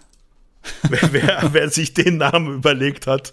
Sebastian, über dieser Schweinkram. Ich weiß wirklich nicht, was du, was du, was du meinst. Aber wir kommen da zu einer ganz, ganz spannenden Sache, weil du es erwähnt hast. Die Serie ist ja teilweise parallel zu den Spielzeugen produziert worden. Da war ja wirklich, das ging ja Schlag auf Schlag. Und das hat ja dazu geführt, dass die Figuren teilweise sich in der Serie stark von den Actionfiguren unterscheiden. Also bestes Beispiel ist da wirklich Clawful. Ich weiß gar nicht, wie er im Deutschen damals hieß. Das ist der mit dieser, also die Actionfigur hatte eine rote, große Clownschere, so wie von so einem Krebs. Und in der Zeichentrickserie sieht der ja völlig anders aus. Sieht der ja absolut anders aus. Das ist, da hat er ja zwei Klauen. Das sieht man auch bei anderen Charakteren, wie zum Beispiel Man at Arms. Die Actionfigur von Man at Arms hat keinen Schnauzbart und die Actionfigur, äh, die, die Figur von Man at Arms in der Serie hat ja dann zum Beispiel die ganze Zeit diesen, diesen ikonischen Schnorres. Und auch die Rüstung sieht anders aus und so weiter. Also da ist, da, da ist viel, ist viel passiert. Die Farben von Evelyn waren ein bisschen anders. Trapjaw sieht anders aus. Trapjaw hat ja sowieso in der Serie viel, viel mehr verschiedene Sachen an seinem Arm, als es dann halt wirklich in der, an der Spielfigur ist und so weiter.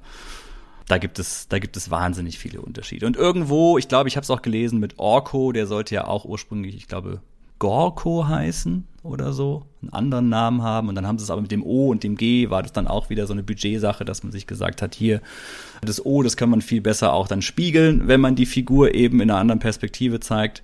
Und so ist er auch auf seinen anderen Namen gekommen, weil das G, das hätte man wieder anders machen müssen. So viel zu dem Thema. Äh, wir hatten es ja jetzt dann gerade eben schon so ein bisschen, also natürlich ist das nicht viel, was da hinten dran steckt an so wie dem Ablauf einer Folge, aber was wir auf jeden Fall noch erzählen müssen, erwähnen müssen, ist, dass es am Ende einer jeden Folge eine Moral gab. Und ich weiß jetzt nicht, du warst jetzt nicht so der Zuschauer dieser Serie, aber ich würde sagen, diese Serie hat meine soziale Fähigkeit extrem geschult. Ich habe mir das sehr zu Herzen genommen, diese Ratschläge, die da gegeben werden. Ich kann jetzt auch mal ein kleines Beispiel hier einspielen. Heute erzähle ich euch etwas über Sicherheit. Unfälle passieren nämlich nicht nur anderen Leuten, aber jeder von uns kann etwas zu ihrer Verhütung tun. Wenn ihr im Auto den Sicherheitsgurt anlegt, dann kann er euch bei einem Unfall vor Verletzungen schützen. Ihr solltet auch nicht mit Streichhölzern spielen, denn da spielt ihr mit dem Feuer. Und Feuer kann alles vernichten. Euer Spielzeug, eure Wohnung, einfach alles. Also seid vernünftig und überlegt genau, was ihr tut und denkt bei allem auch an die Sicherheit. Solche Tipps werden da gegeben. Ratschläge, Tipps für Kinder, die so halt im Alter von fünf bis acht Jahren sind, die sie eigentlich schon von ihren Eltern gehört haben, aber da sie von den Eltern gekommen sind, man sie nicht beachtet. Aber wenn einem dann das He-Man oder Man at Arms sagt, das hat dann natürlich schon eine komplett andere Gewichtung. Das Faszinierende fand ich, oder finde ich bis heute noch an diesen moralischen erhobenen Zeigefinger, der da am Ende kommt, es wird ja die vierte Wand durchbrochen. Ja.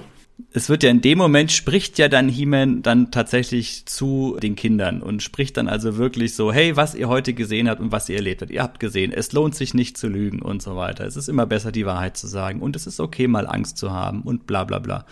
Und dann werden Parallelen gezogen zu dem typischen Alltagsdingen. Das ist ja schon mal eine ganz faszinierende Sache, dass da eben wirklich Zuschauerinnen und Zuschauer direkt angesprochen werden. Es ist aber auch, finde ich, so ein bisschen so ein Feigenblatt, so nach dem Motto, okay, wir haben jetzt hier eine, ihr habt die letzten 20 Minuten gesehen, wie irgendwelche schrecklich anzusehenden Monster sich gegenseitig irgendwie, ja, die Fresse polieren und sich mit Waffen kloppen und beschießen und so weiter. Und jetzt müssen wir aber noch mal irgendwie eine moralische Botschaft da reinbringen, dass das auch von Eltern okay ist oder für Eltern irgendwie okay ist. Genau, damit die Eltern sagen, okay, das kann sich mein Filius ja. anschauen, weil er lernt Und da das was. Schlimme ist ja, ich glaube, es war Anfang der 2000er. Also wir haben ja, wir haben ja jetzt schon viele, viele Reinkarnationen und Wiederbelebungsversuche von He-Man und den Masters of the Universe erlebt. Gerade aktuell wieder dieses Jahr, letztes Jahr ganz, ganz, ganz massiv.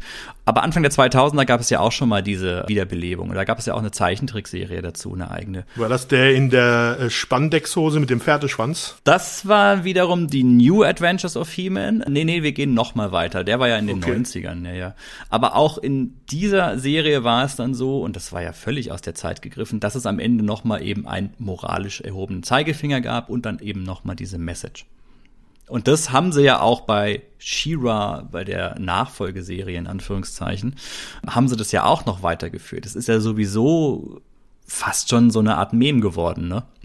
Diese moralische Botschaft. Also gerade die, ich sag mal, unsere Generation, die kennt das eben, dass es irgendwelche ja, ich sag mal, Screenshots gibt mit dieser Szene, dass He-Man irgendeinen klugen Spruch am Ende sagt und ja, dann sich auf sein, auf sein Bike springt und, und davon rast oder sowas. Es ist, es ist ganz bizarr. Ja. ja, es ist so eine, so eine, die Moral von der Geschichte, kann man quasi sagen, was da am Ende nochmal. Ja, aber das ist halt etwas, das, das war halt, ich weiß nicht, das gab's auch bei Bravestar, oder? Das kann gut sein, weil Bravestar ja auch Filmation ist, kann das natürlich auch so ein Filmation-Ding sein, ne? Ja. Aber das war aber, das, das sind die beiden einzigen Serien, wo ich mich dran erinnere, dass es sowas gab. Und sonst halt eigentlich nie. Das war, es, es wäre wirklich so eine Ausnahme, so ein unique selling point. Ja, und eben She-Ra, aber das ist ja das gleiche Serienuniversum, genau. Ja, also. Das Spannende ist, und ich habe leider nicht gefunden, warum es getan wurde, aber in England wurde das rausgestrichen. Ja, das erklärt, warum die Engländer so sind, wie sie sind heute. In der englischen Ausstrahlung hat man sich gedacht, ach, die Moral von der Geschichte, das hat doch keinen Zweck. Die schneiden wir raus, das lassen wir einfach. Nee, also keine Ahnung, ob das vielleicht auch einfach irgendwelche Sendegründe hatte, aber es ist wohl nachzuweisen, dass das da bei den Ausstrahlungen immer wieder rausgeworfen wurde. Faszinierend. Wusstest du übrigens, dass die Serie ursprünglich einen ganz anderen Working Title hatte, beziehungsweise auch die Toy-Reihe? Power of ja, ja, and the Lords of Power. Lords of Power, ja. Genau. Man hatte so ein bisschen die Angst, dass das vielleicht etwas zu religiös rüberkommt, weil The Lord, Lords. So. Ah, die 80er, das waren noch etwas andere Zeiten. Ne? Und so wurden es dann halt die Masters of the Universe.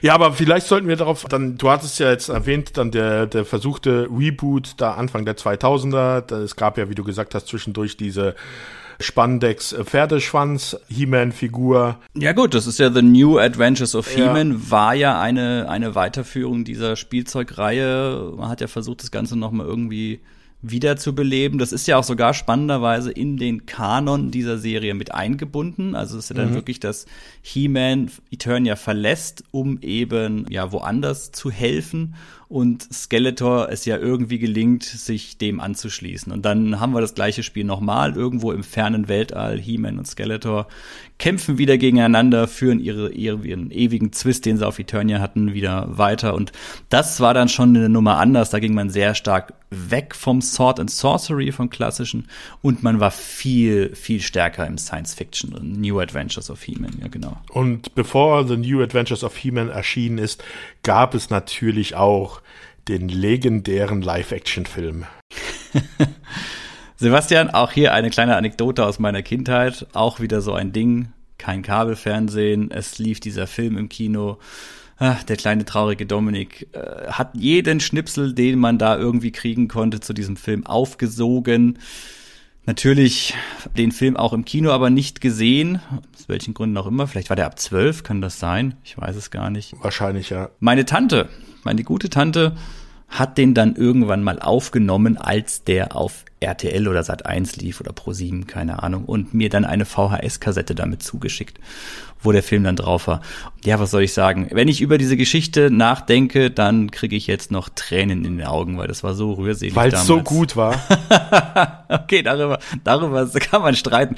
Äh, je, das wäre doch was für euch im Reminiszenten-Podcast eigentlich. Ja, immer werden wir den bestimmt besprechen, weil äh, ich, ich werde es jetzt den Alex in den Mund legen, aber ich glaube, er mag ihn genauso gern wie ich. Über diesen Film, da kann man ja die komplette Leidensgeschichte von Canon kann man da ja mit, mit einbauen. Ja, es gab einen, einen real Originalfilm natürlich, ähm, den ich damals total gemocht habe. Klar war ich ein bisschen verwirrt, dass das relativ wenig auf Eternia gespielt hat und gewisse Dinge anders waren, stark anders. Hattest du nicht die Actionfigur von Courtney Cox zu Hause? Da gab's eine Actionfigur? Nein! Es gab auch keine Actionfigur von Gwildor oder von dem Keyboard. Doch, Gwildor gab es als Figur. Hallo, Echt? den kleinen. Ja, es gab auch Grislor, es gab auch diesen Typ mit den zwei Schwertern und alles. Die gab's Ach, alle. Das waren so die letzten, die letzten Figuren, die sie dann auch mal rausgehauen haben in der in der Hoffnung, da irgendwas zu machen. Aber es waren ja nur Böse, die dann rauskamen. Es gab nie, glaube ich, nie einen Skeletor, der so ausgesehen hat wie im wie im Film. Ja. Aber ja, meine Güte, der, der Realfilm. Ich, als Kind fand ich ihn damals toll. Ich habe genommen, was ich kriegen konnte. Aber ja, wenn man den sich heute natürlich anguckt, dann denkt man sich. Ist man immer noch begeistert. ich weiß, Sebastian, wir haben dieses Gespräch schon sehr oft geführt. wenn du jetzt was anderes sagst, dann gibt's mit der groben Kelle. ja, da ist, ja, auch dieses Zitat bringst du jedes Mal.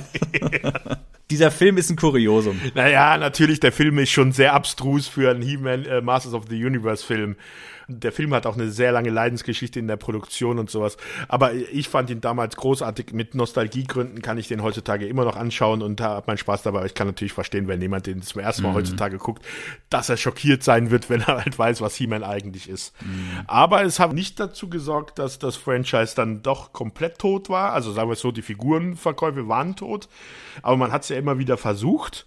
Wir hatten ja schon The New Adventures, dann diese 2000er Animated Series, dann es gab Videospiele, die Comics, es gab immer wieder Comics bei DC und sowas, die da wieder veröffentlicht worden sind. Man muss sagen, dass so vielleicht so ab 2015 dann eigentlich nochmal so ein kleiner Hype entstanden ist. Da kam es ja dann diese Firma Super Seven, die dann ja wieder Spielzeuge auf den Markt gebracht haben. Das ist so eine Firma, die halt ja sehr detailgetreue Figuren herstellt und die sich auch dann doch schon recht großer Beliebtheit erfreut haben. Natürlich nicht so wie damals in den 80er mit irgendwelchen Umsatzzahlen von was weiß ich, wie viele Millionen, die sie damals am Anfang hatten. Aber es hat dann dazu geführt, dass ja 2018 dann zuerst Shira wieder eine neue Serie auf Netflix bekommen hat und dann im letzten Jahr jetzt 2021 gar zwei neue Serien auf Netflix erschienen sind. Die eine hattest du ja schon erwähnt, die eher für Erwachsene gedacht ist, die Masters of the Universe Revelation von Kevin Smith erschaffen, ist ja auch leicht kontrovers in der Community besprochen worden weil Spoiler, Achtung, in der ersten Folge ja gleich erstmal He-Man abgestochen wird. War das in der ersten Folge? Am Ende der ersten Folge ist es, glaube ich. Ja, ja, ja, jein, ja.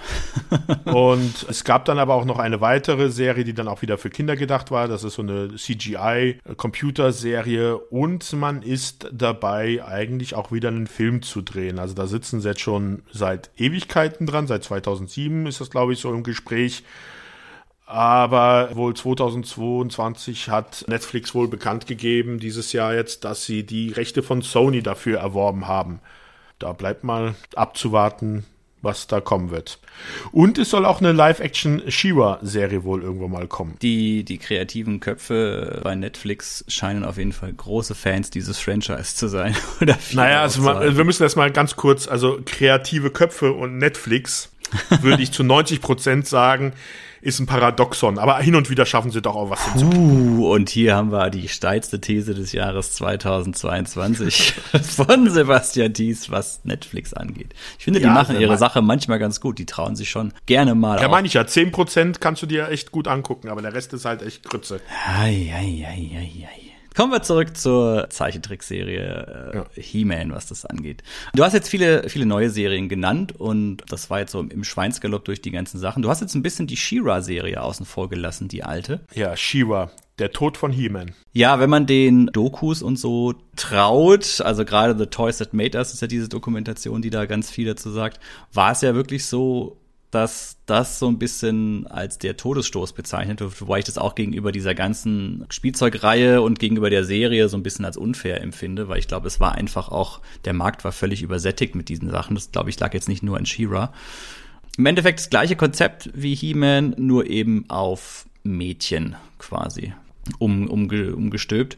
She-Ra war die Schwester. Boah, jetzt fragst du mich Cousine. Sachen irgendeinen, irgendeinen Verwandtschaftsgrad. Aber im Prinzip ist es das, dasselbe Prinzip. Ähm, statt Eternia sind wir hier, glaube ich, auf Etheria. Das ist ein anderer Planet. Und anstatt Skeletor haben wir dann hier den bösen Hordak, wobei die Hordak-Figuren gab es ja auch dann schon bei den Masters of the Universe als Actionfiguren. Die She-Ra-Figuren sehen alle ein bisschen anders aus, aber da gab es eben auch eine eigene Toy-Linie, eher auf Mädchen zurechtgelegt. Und die war jetzt nicht. Wie hieß nochmal jetzt der Typ mit dem Herzen auf der Brust? Das war Bo. Bo, einfach nur. Bo. Genau. Ja, ja, ja.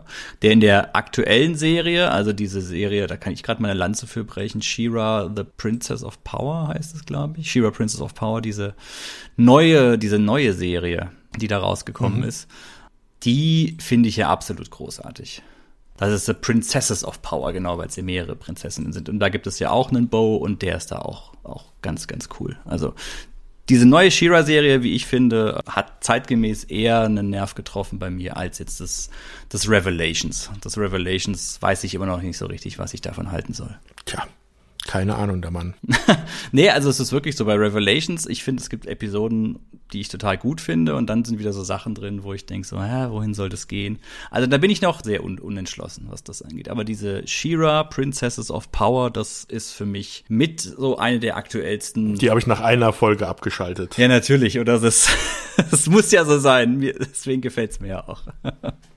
Aber bevor wir jetzt über die neuen Serien so ein bisschen ins, ins Schwafeln kommen, lass uns noch mal zurückgehen zur alten Zeichentrickserie von damals. Sebastian, wie ist es so? Wenn du dir heute die Folgen davon anguckst, was für ein Gefühl hast du? Denkst du, ja, das war schon cool oder sagst du dir heute, ah, das ist aber wirklich schon ziemlicher schlecht gemachter Trash. Nee, das muss man, glaube ich, schon ein bisschen differenzierter gucken. Man darf halt nicht vergessen, Zeichentrickserien in der Zeit, die haben halt versucht, wirklich ganz große Abenteuergeschichten in 20 Minuten unterzubringen. Dass das natürlich dann storytechnisch eher etwas dünn ist, damit muss man halt rechnen. Also man hat halt damals nicht, wie jetzt heute bei den neuen Serien, dann einen Story-Arc, wo eine Geschichte über mehrere Folgen erzählt wird, wo du dann halt auch, die sind dann zwar vielleicht die Episoden auch nur 20 Minuten, aber du hast mehrere Folgen Zeit, um eine Geschichte zu erzählen. Damals musstest du halt wirklich alles in den 20 Minuten unterbringen, dann noch eine Moral dazu dir ausdenken und die äh, vermitteln. Und da finde ich es dann aber schon bemerkenswert. Natürlich kannst du sagen, dass 75 Prozent der Folgen sind halt Einheitsbrei und ja, sind unterhaltsam und äh, also ich finde, man kann sie sich heutzutage nach angucken. Das wird wahrscheinlich, werden Leute jüngerer Generation nicht sagen, aber es gab da aber auch dann so großartige Folgen. Jetzt weiß ich gar nicht mehr, wie sie, äh, wie sie hieß, aber da gibt's eine Folge, wo Skeletor dann He-Man dazu bringt, dass He-Man glaubt, dass er einen Unschuldigen umgebracht hätte und der dann in Gewissenskonflikte gerät, sein Schwert wegwirft und sich nie wieder in He-Man verwandeln will. Und das ist halt für eine Kinderserie, finde ich, das sind schon ordentlich, also ist schon harter Tobak, ist schon, ist schon ein ordentliches Thema. Und das auch jetzt nicht irgendwie schlecht verarbeitet oder erzählt. Aber es ist halt für wahrscheinlich Jugendliche oder auch Kinder von heutzutage, die werden damit nichts. Also das, das ist halt erzähltechnisch und auch bildkompositorisch und wie das äh, alles aufgebaut ist, die werden damit gar nichts anfangen können. Das ist halt ein Kind seiner Zeit. Das kann man sich nur mit Nostalgie angucken, aber äh, mit dem Nostalgiefaktor finde ich es dann trotzdem immer noch sehr unterhaltsam. Mhm. Ich glaube, im Gegensatz zu realen Serien, die wir bisher besprochen haben, wo man hier und da schon sagen konnte, okay, dem kann man noch was abgewinnen heutzutage, eventuell auch ein jüngeres Publikum und so. Ist es wirklich so, dass Zeichentrickserien, die sind ja auch tendenziell technisch schlecht gealtert, ne? Das ist natürlich also machst du jetzt gerade unsere ganze neue Sparte, die wir aufgemacht haben, mit äh, auf einmal runter. Nö, überhaupt nicht. Wir sprechen ja einfach völlig mal mehr, mal weniger wertefrei über, über diese Dinge und es bleibt ja jedem selbst überlassen. Also ich habe jetzt, ich sehe jetzt nicht in, in unserem Podcast den großen Bildungsauftrag, ein jüngeres Publikum, geschweige denn, dass, ob, ob das jüngere Publikum überhaupt Podcasts hört, davon zu überzeugen, eine alte Zeichentrickserie aus den 80ern sich nochmal anzusehen. Bei weitem nicht, nee. Aber es ist ja auch schön, beim Zuhören in alten Erinnerungen zu schwelgen, ja. Eine Sache, die mir brutalst aufgefallen ist, wie und das stört mich ein bisschen an der Serie, aber das ist wohl auch einfach dieser, ja, dem, dem Alter geschuldet oder der Zielgruppe von damals, wie inkonsequent sie doch teilweise mit ihren eigenen Regeln waren. Das sieht man vor allem sehr gut daran, an der Stärke, wie die He-Man repräsentiert. Also He-Man ist immer gerade so stark oder so schwach, wie er gebraucht wird für diese jeweilige Serie. Also es gibt Folgen, da wird er wirklich ja, da wird er von Beastman überfallen und Beastman schlingt seine kräftigen Beastarme um ihn herum und hält ihn fest. Und He-Man kann sich wirklich nicht wehren, weil Beastman ihn einfach in seinen eisernen Klauengriff hat. Und dann gibt es wiederum Folgen, da, da stürzt ein Meteor auf Eternia ab und He-Man legt sich dann auf den Rücken und stößt dann diesen herabstürzenden Meteor mit seinen Füßen wieder zurück ins All. Ja, sagt er nicht, dass Beastman stärker ist als der Meteor? ja, okay, stimmt, Beastman. Okay, Beweisführung abgeschlossen. Ich sehe, du hast gewonnen. Aber du, du verstehst, welchen Punkt ich Ja, ja, möchte. das ist, aber das ist nicht nur ein Problem bei He-Man, das haben wir auch Realserien teilweise, dass diese innere Logik nicht durchgehalten wird. Ja, also das ist die eine Sache, die die eine Sache, wenn wenn mich etwas stört, natürlich, das ist eine alte alte Kinderserie von damals, aber wo ich mir auch damals schon gedacht habe, so, ah, das ist ja jetzt wirklich wirklich komisch und diese tatsächlich ständigen Wiederholungen. Also wenn ich noch einmal diese Szene sehe, wie He-Man diesen Faustschlag in die Kamera in die macht. Kamera. ja, also quasi auf den Zuschauer, die Zuschauerin direkt zu, wenn er irgendwie jemandem eine zimmert. Es ist schon extrem viel recycelt. Also ich würde mich nicht wundern, wenn da teilweise 30, 40 Prozent eigentlich nur aus recycelten Animationen besteht. Ja, aber sagen wir es mal so, also auch das mit dieser inneren Logik, das ist sowas, was mich normalerweise auch tierisch aufregt. Aber das ist dann so eher bei Realserien oder bei Serien, wo die Macher auch ernsthaft da hinten dran stehen und irgendwas erzählen wollen. Aber hier bei so einer Serie, die halt wirklich Klamauk ist zum Teil, die, wo du merkst halt, die haben da was rausgerotzt, also was mir trotzdem gefällt, aber mit 130 Folgen in zwei Jahren, mhm. also ja, da, da, da lache ich dann drüber bei der Art von Serie. Ja, das muss man sich ja auch mal überlegen. Wir sprechen in, aus einer Zeit, wo das noch nicht alles irgendwie groß computeranimiert war oder sonst irgendwas. Ja. Also das ist ja brutalste Handarbeit da noch. Also das ist wirklich, boah, das ist ja Fließbandarbeit, was da gemacht wurde. Das ist ja wirklich der Wahnsinn. Ja. Und da kann man natürlich mit Sicherheit die eine oder andere Sache verzeihen. Also ja, im Großen und Ganzen, es sind sehr fantasievolle Geschichten, das muss man sagen. Also es ist sehr, sehr umfangreich. Es gibt auch auf YouTube gibt es einen offiziellen He-Man Masters of the Universe Kanal, der auch sehr, sehr spannend, immer so kurze Ausschnitte hat. Der hat auch einen sehr schönen Trivia-Bereich, wo dann auch noch mal so ein bisschen die Trailer auseinandergenommen werden, die Hintergründe, wie die einzelnen Animationsphasen, wie das gemacht wurde. Sehr, sehr spannend, sehr schön zuzuhören, können wir auch in den Show Notes von diesem Podcast verlinken. Und da sieht man, was das für eine ja, wirklich, was das für eine Arbeit war, am Fließband diese Serie rauszuproduzieren. Und das war ja wirklich, wenn man genau nimmt, He-Man ein recht kurzes Zeitfenster, in dem das Ding erfolgreich war, ne? Ja, also die Serie, wie gesagt, zwei Jahre. Die Figuren, als sie rausgekommen sind, hat zwei Jahre gedauert, bis sie auf dem Peak waren, also wo sie da was weiß ich wie viele äh, Millionen, also ich weiß gar nicht, ob es sogar schon im dreistelligen Millionenbereich war, gemacht hatten, wahrscheinlich ja. Aber dann zwei Jahre später war auch schon mit dem Figur. Also es war echt hoch und dann gleich wieder runter. Also mhm. so ein Zeitraum vielleicht von vier, fünf Jahren maximal. Ja, aber so kennt man es ja auch so ein bisschen von seinem eigenen Spielzeugverhalten als Kind. Also ja. wenn ich mir so im Nachhinein überlege, ich hatte das vor kurzem auch mal, bin ich so ein bisschen durchgegangen, wann ich in welchem Jahr welche Spielsachen hatte. Als Kind kommen einem ja diese Zeitabstände ohnehin immer ein bisschen umfangreicher, ein bisschen länger vor. Und es ist teilweise schon erstaunlich, wie schnell man als Kind sich für eine Sache interessiert und sagt, das ist das totale Ding, dafür lebe ich. Und ein halbes, dreiviertel Jahr später ist das schon wieder, ist das schon wieder weg. Ich habe irgendwann mal so eine Geschichte gehört, da wurde dann irgend so ein Junge davon abgelenkt, dass er irgendein Glühwürmchen oder sowas haben wollte. Völlig also, abwegig, dieser ja. verrückte Junge, der gehört ja wirklich ja, ja. ja, also es ist ab, abwegig. Also ich weiß, bei mir war es dann damals, äh, also man sagt, diese Serie hat ja auch dann diese weiteren Serien eigentlich dann hervorgebracht, die ja dann Actionfiguren mit Serien verbunden haben. Also die sind dann ja wie Pilze aus dem Boden geschossen. Also ich weiß, Bravestar war dann so eine Serie, wo ich Figuren hatte. Transformers, ganz, ganz bekannt, ja. Ich weiß gar nicht, für wie viele Serien ich Figuren hatte. Und dann geendet hatte es eigentlich, glaube ich, dann, als ich diese Dinosaurier haben wollte, die als Kampfmaschinen vollgepackt waren. Oh, Dinowar hieß das, glaube ja, ich. Ja, es gab die Extreme Dinosaurs und ja, ja.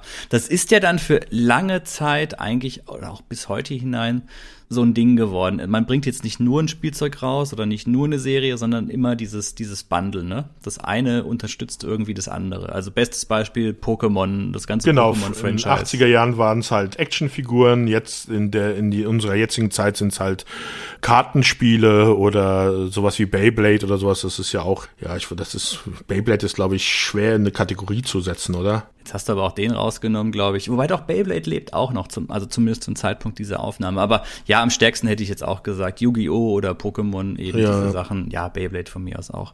Du hast ein Spielzeug, ein Produkt und um das eben an die Kinder heranzubringen, beschallst du sie noch mit einer entsprechend produzierten Serie dazu, um einfach wirklich immer, um immer die Leute daran zu erinnern, hey, da gibt es das Spielzeug und wenn das dann auch noch in der Serie schön dargestellt ist in ein oder anderer Form, dann ist es natürlich eine super spannende Sache. War damals noch alles ein bisschen in den Kinderschuhen bei der He-Man-Sache, eben weil Filmation und Mattel bisschen teilweise die Sachen parallel entwickelt haben. Dadurch haben sich die Figuren auch unterschiedlich entwickelt. Zum Beispiel Tila, die hat ja diesen Schlangenstab und diese Schlangenrüstung. Das gibt's ja gar nicht in der Serie. Hat die ja, hat die ja einfach gar nicht von der mhm. Ausrüstung her. Auch Man at Arms, der sieht ganz, sieht, den Schnauzbart hatten wir schon, aber auch die Rüstung, das sieht, das sieht ganz anders aus. Als Figur hatte er nicht diese Suppenschüssel unten drunter, oder? Diesen, diesen Kinnschutz oder was? Ja, doch, also das doch. so wie so ein Sapper auf äh, Sapperauffangbehälter aussieht. Ja, aber ich glaube, er hatte auch andere Armschoner und sowas und er hatte das, das Spielzeug hatte ja diese Keule. Ich weiß ja. gar nicht, ob die Zeichentrickfigur eine Keule hatte. Ja, ich nicht, dass ich mich erinnern diese, will. Diese gelbe Keule, das war ja eine Sache. Oder auch die Axt. Ich weiß gar nicht, wie oft He-Man überhaupt mit dieser Axt und dem Schild in der Serie rumgelaufen ist. Also da hatte er das Zauberschwert und Und das Ja. war's. Und die Actionfigur hatte halt noch eine Axt, hatte noch ein Schild und Ja, bei dem Spielzeug war ja das Zauberschwert auch noch geteilt. Also da hatte ja dann Skeletor die andere Hälfte. genau, die konnte man ja auch so zusammenstecken, diese Schwerter dann. Und Dann hatte man den Schlüssel für Grayskull. genau, das war eigentlich der Schlüssel zu Castle Grayskull und ja, das, das ist ja eine viel, eine, eine etwas umfangreichere Geschichte. Du hast ja gesagt, das ist ja jetzt in der aktuellen Serie wieder aufgenommen worden. Ne? Genau. Also das ist halt wirklich für die Fans der alten Serie, also das ist schon so ein bisschen Nerdgasm, im- so ein bisschen die neue Serie. Da werden halt viele Dinge aufgegriffen, die halt auch aus den Comics aufgetaucht sind oder halt so Nebengeschichten in, den, in der Anime-Serie waren und die werden dann halt schon in diese komplette Serie eingearbeitet. Ich frage mich halt immer, und das geht natürlich jetzt ein bisschen weg von der Serie, aber generell, vielleicht kannst du mir da auch eine Antwort drauf geben, Sebastian. Wie erfolgreich sind diese ganzen Wiederbelebungsversuche wirklich? Also du hast ja gesagt, es sind ja immer wieder neue Actionfiguren rausgekommen und ich glaube auch, dass die den Sammlermarkt ein Stück weit bedienen. Ich habe da auch einen Bekannten, der da auch viel gesammelt hat und habe aber auch gehört, dass das eine relativ übersichtliche Stückzahl ist, Ja. in der die produziert wurden. Und aktuell, ich war vor wenigen Wochen hier in der Nähe in einem relativ großen, ja, wie soll man es sagen, so eine Art Walmart, so ein großer Supermarkt, Kaufhaus, der so alles unter einem Dach halt hat. Und die hatten Ausverkauf und dann bin ich oben mal durch die Spielwarenabteilung gelaufen, weil ich das auch immer wieder ganz, ganz gerne mache, um zu sehen, was es da so gibt. Und es war ja noch und nöcher Masters of the Universe He-Man Spielzeug dabei. Also sowohl von Revelations als auch von den Sachen davor.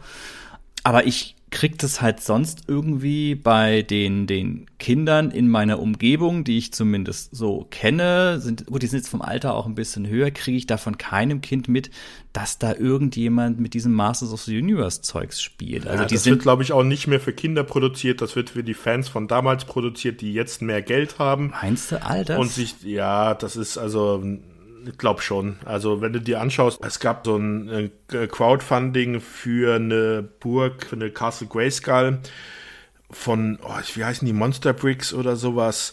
Ich glaube, das Ding hat irgendwie 2000, äh, also wenn du es jetzt kaufen willst, zahlst du für 2000, 3000 Dollar dafür oder so. ja, aber ich habe da auch wirklich. Das ist doch wie Lego. Also Lego Star Wars. Lego Star Wars wird doch nicht für Kinder verkauft, sondern das sind für die Leute in unserem Alter, die jetzt Geld haben und sich dieses Zeug kaufen, überteuert. Bei Lego bin ich mir gar nicht mal so sicher, aber diese Spielsachen, die ich eben in diesem Laden gesehen habe, da hatte ich jetzt nicht unbedingt das Gefühl, dass das für, für Collector so war, weil da waren auch Schlüsselanhänger, da waren Bubblehead-Figuren, da war. Ja, natürlich versuchen die auch noch den Kindermarkt mit Ja. abzugrasen. Wahrscheinlich auch dann halt die Eltern, die das früher geliebt haben, kaufen das jetzt ihren Kindern, weil sie sagen, hier, damit habe ich gespielt, hier, das ist für dich. Und dann sagt das Kind, was soll ich mit dem Schrott? Und Ja. der Vater sitzt dann in der Ecke und weint. Weil aber Mattel hat's verkauft. Weil irgendwelche Muskelmonster, das ist halt wirklich nichts, was heute noch, ich glaube, ein Kind hinterm, hinterm Ofen hervorlockt. Also, Nee, wenn nee. ich, wenn ich, ich weiß, dass ein, also, Minecraft ist ein Ding, worauf Kinder abfahren. Ninjago von Lego ist so ein Ding. Pokémon sowieso. Das sind, das sind so die Dinger. Äh, Lass es von mir aus noch Paw Patrol für die Jüngeren sein, aber ich habe da niemanden jetzt, der sagt, ja, He-Man. Ja, aber die Frage toll. ist auch, wie viel musst du da produzieren oder wie viel musst du verkaufen, damit die schon Gewinn machen? Die, die Dinger kosten, werden wahrscheinlich in der Produktion äh, nicht mal einen Euro mehr kosten. Hm, ja. Die sind, ist ja wahrscheinlich auch all- alles maschinell bemalt, also irgendwie getunkt oder Stempelverfahren oder sowas. Ja, aber es muss ja trotzdem entworfen, designt, verpackt, Ja, produziert werden. Also das ist schon, Da, du brauchst nicht diese Margen wie damals an verkauften Figuren. Die werden nicht reich damit. Also da werden sie weiter mit ihren Barbie-Puppen oder sowas, es was immer noch mehr, jetzt mehr Geld machen. Aber solange du ja deinen Profit damit machst, ist es ja okay. Ja, oder es ist so ein amerikanisches Phänomen, ne? dass wir halt einfach hier in Europa, dass das einfach nicht nicht so richtig zündet und im amerikanischen Markt, ich habe da keinen Überblick über den amerikanischen Die Amis Spielzeugmarkt, stehen halt mehr auf Muskeln oder was? na, dass da vielleicht einfach noch eine viel größere Reichweite ist, dass es einfach über Ja. diese diese Riesenreichweite, dass es darüber darüber läuft. Aber ja, man weiß es nicht. Wie gesagt, gefühlt für mich Deswegen bin ich auch heute gar nicht mehr so der Masters of the Universe Fan. Ich habe vorhin eingangs ja so erwähnt, dass ich ja Deutschlands führender Masters of the Universe Experte bin. Damals als Kind war ich davon wirklich überzeugt, weil das Ding war für einige, für lange Zeit, haha, ein halbes Jahr vielleicht, wirklich, wirklich mein Leben hat es bestimmt. Es war absolut großartig für mich, die ganzen Sachen. Und heute habe ich so das Gefühl, weil es kommt ja immer wieder was Neues raus. Da mal ein neues Spiel, dann kommen jetzt Miniaturen, Figuren raus zum selber bemalen, neue Brettspiele und so weiter. Netflix, was du alles gesagt hast. Aber irgendwo merke ich bei mir, dass ich so denke, ja, Mai, das ist dieses 80er Jahre Franchise, aber jetzt ja, da will halt jeder was von dem Nostalgiefaktor halt noch mit abgrasen. Äh, nicht so, dass wir das mit unserem Podcast auch versuchen. Aber das ist ja einfach, das ist ja die Zeit. Es ist ja, wenn du, wenn du dich umschaust, jeder versucht ja irgendwie aus den 80ern noch irgendwie Profit zu schlagen. Mhm. Weil die 80er anscheinend irgendwie, keine Ahnung, warum es äh, die 80er sind. Also ich mag sie auch sehr gerne. Aber das ist ja das Jahrzehnt eigentlich die ganze Zeit. 90er werden auch mal erwähnt so nebenbei und die 2000er vielleicht auch noch so. Mhm. Aber überall ist es doch immer 80er, 80er, 80er irgendwie gefühlt. Ja, das kann sein. Also was man vielleicht dem Ganzen so ein bisschen zugute halten muss, ist, dass tatsächlich es nicht einfach immer nur aufgewärmt wird in der alten Form, sondern sie versuchen schon Neuinterpretationen. Also Revelations ist wirklich, richtet sich ja wirklich an die Erwachsenen, das muss man sagen. An die, die damals eben die Spielsachen gesammelt ja, haben, unser Alter. Und diese andere Serie, die du erwähnt hast, die so ja, computeranimiert ist, diese He-Man-Serie, die geht ja in eine hm. komplett andere Schiene. Genau, das ist dann halt für Kinder. Ja, das ist ja super abgefahren teilweise. Und da, da sieht der He-Man auch völlig absurd aus von den Proportionen ja. her. ja, als wenn der alte He-Man jetzt proportional so realistisch wäre. Ja, natürlich. Also ich weiß ja nicht, wie dein Selbstbild ist, deine Selbstwahrnehmung. Aber so sieht doch ein ganz normaler Mann aus, oder? Also ich weiß nicht, was du meinst. Unabhängig davon, äh, haben wir noch was oder sind wir durch? Ich glaube, Dominik, wir haben es geschafft. Also wahrscheinlich jetzt für viele Fans der alten Serie nicht ausreichend genug gewürdigt und auch nicht ausreichend genug besprochen.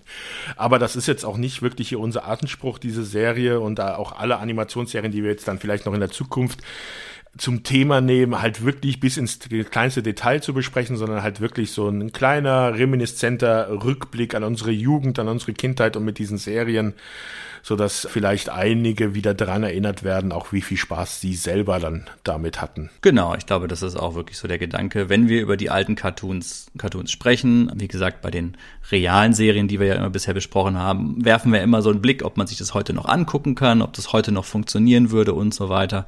Bei den Cartoons ist das natürlich ein bisschen ein anderes Thema, definitiv.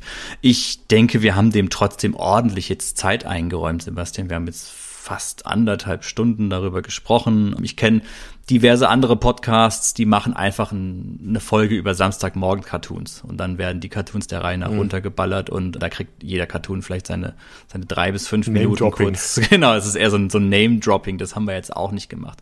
Im Gegenzug, ich habe im Vorfeld bei der Recherche auch einen Podcast gefunden, der heißt By the Power of Grayskull die haben wirklich alle 130 Folgen der Originalserie einzeln besprochen in, in, uh. in je einer Folge. Und da muss ich wieder sagen, Respekt, Respekt vor so viel Commitment. Das ist ähnlich wie beim Walker Texas Ranger oder bei anderen Sachen. Das Babylon 5 Podcast auch hier wieder gegen Grüße raus. Respekt vor all jenen, die sagen, okay, wir sprechen wirklich über jede Folge einzeln in einer einzelnen.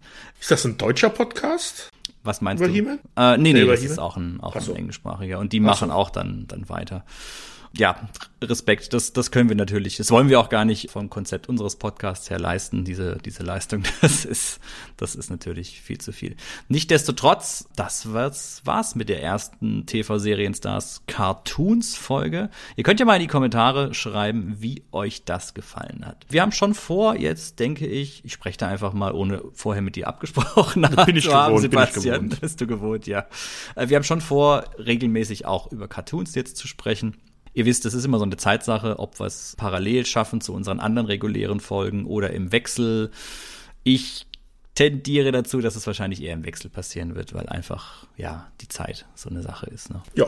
Hast du noch was? Ich bin wunschlos glücklich. Ich wünsche allen unseren ZuhörerInnen da draußen, bleibt gesund, bleibt uns hold und dann bis zum nächsten Mal.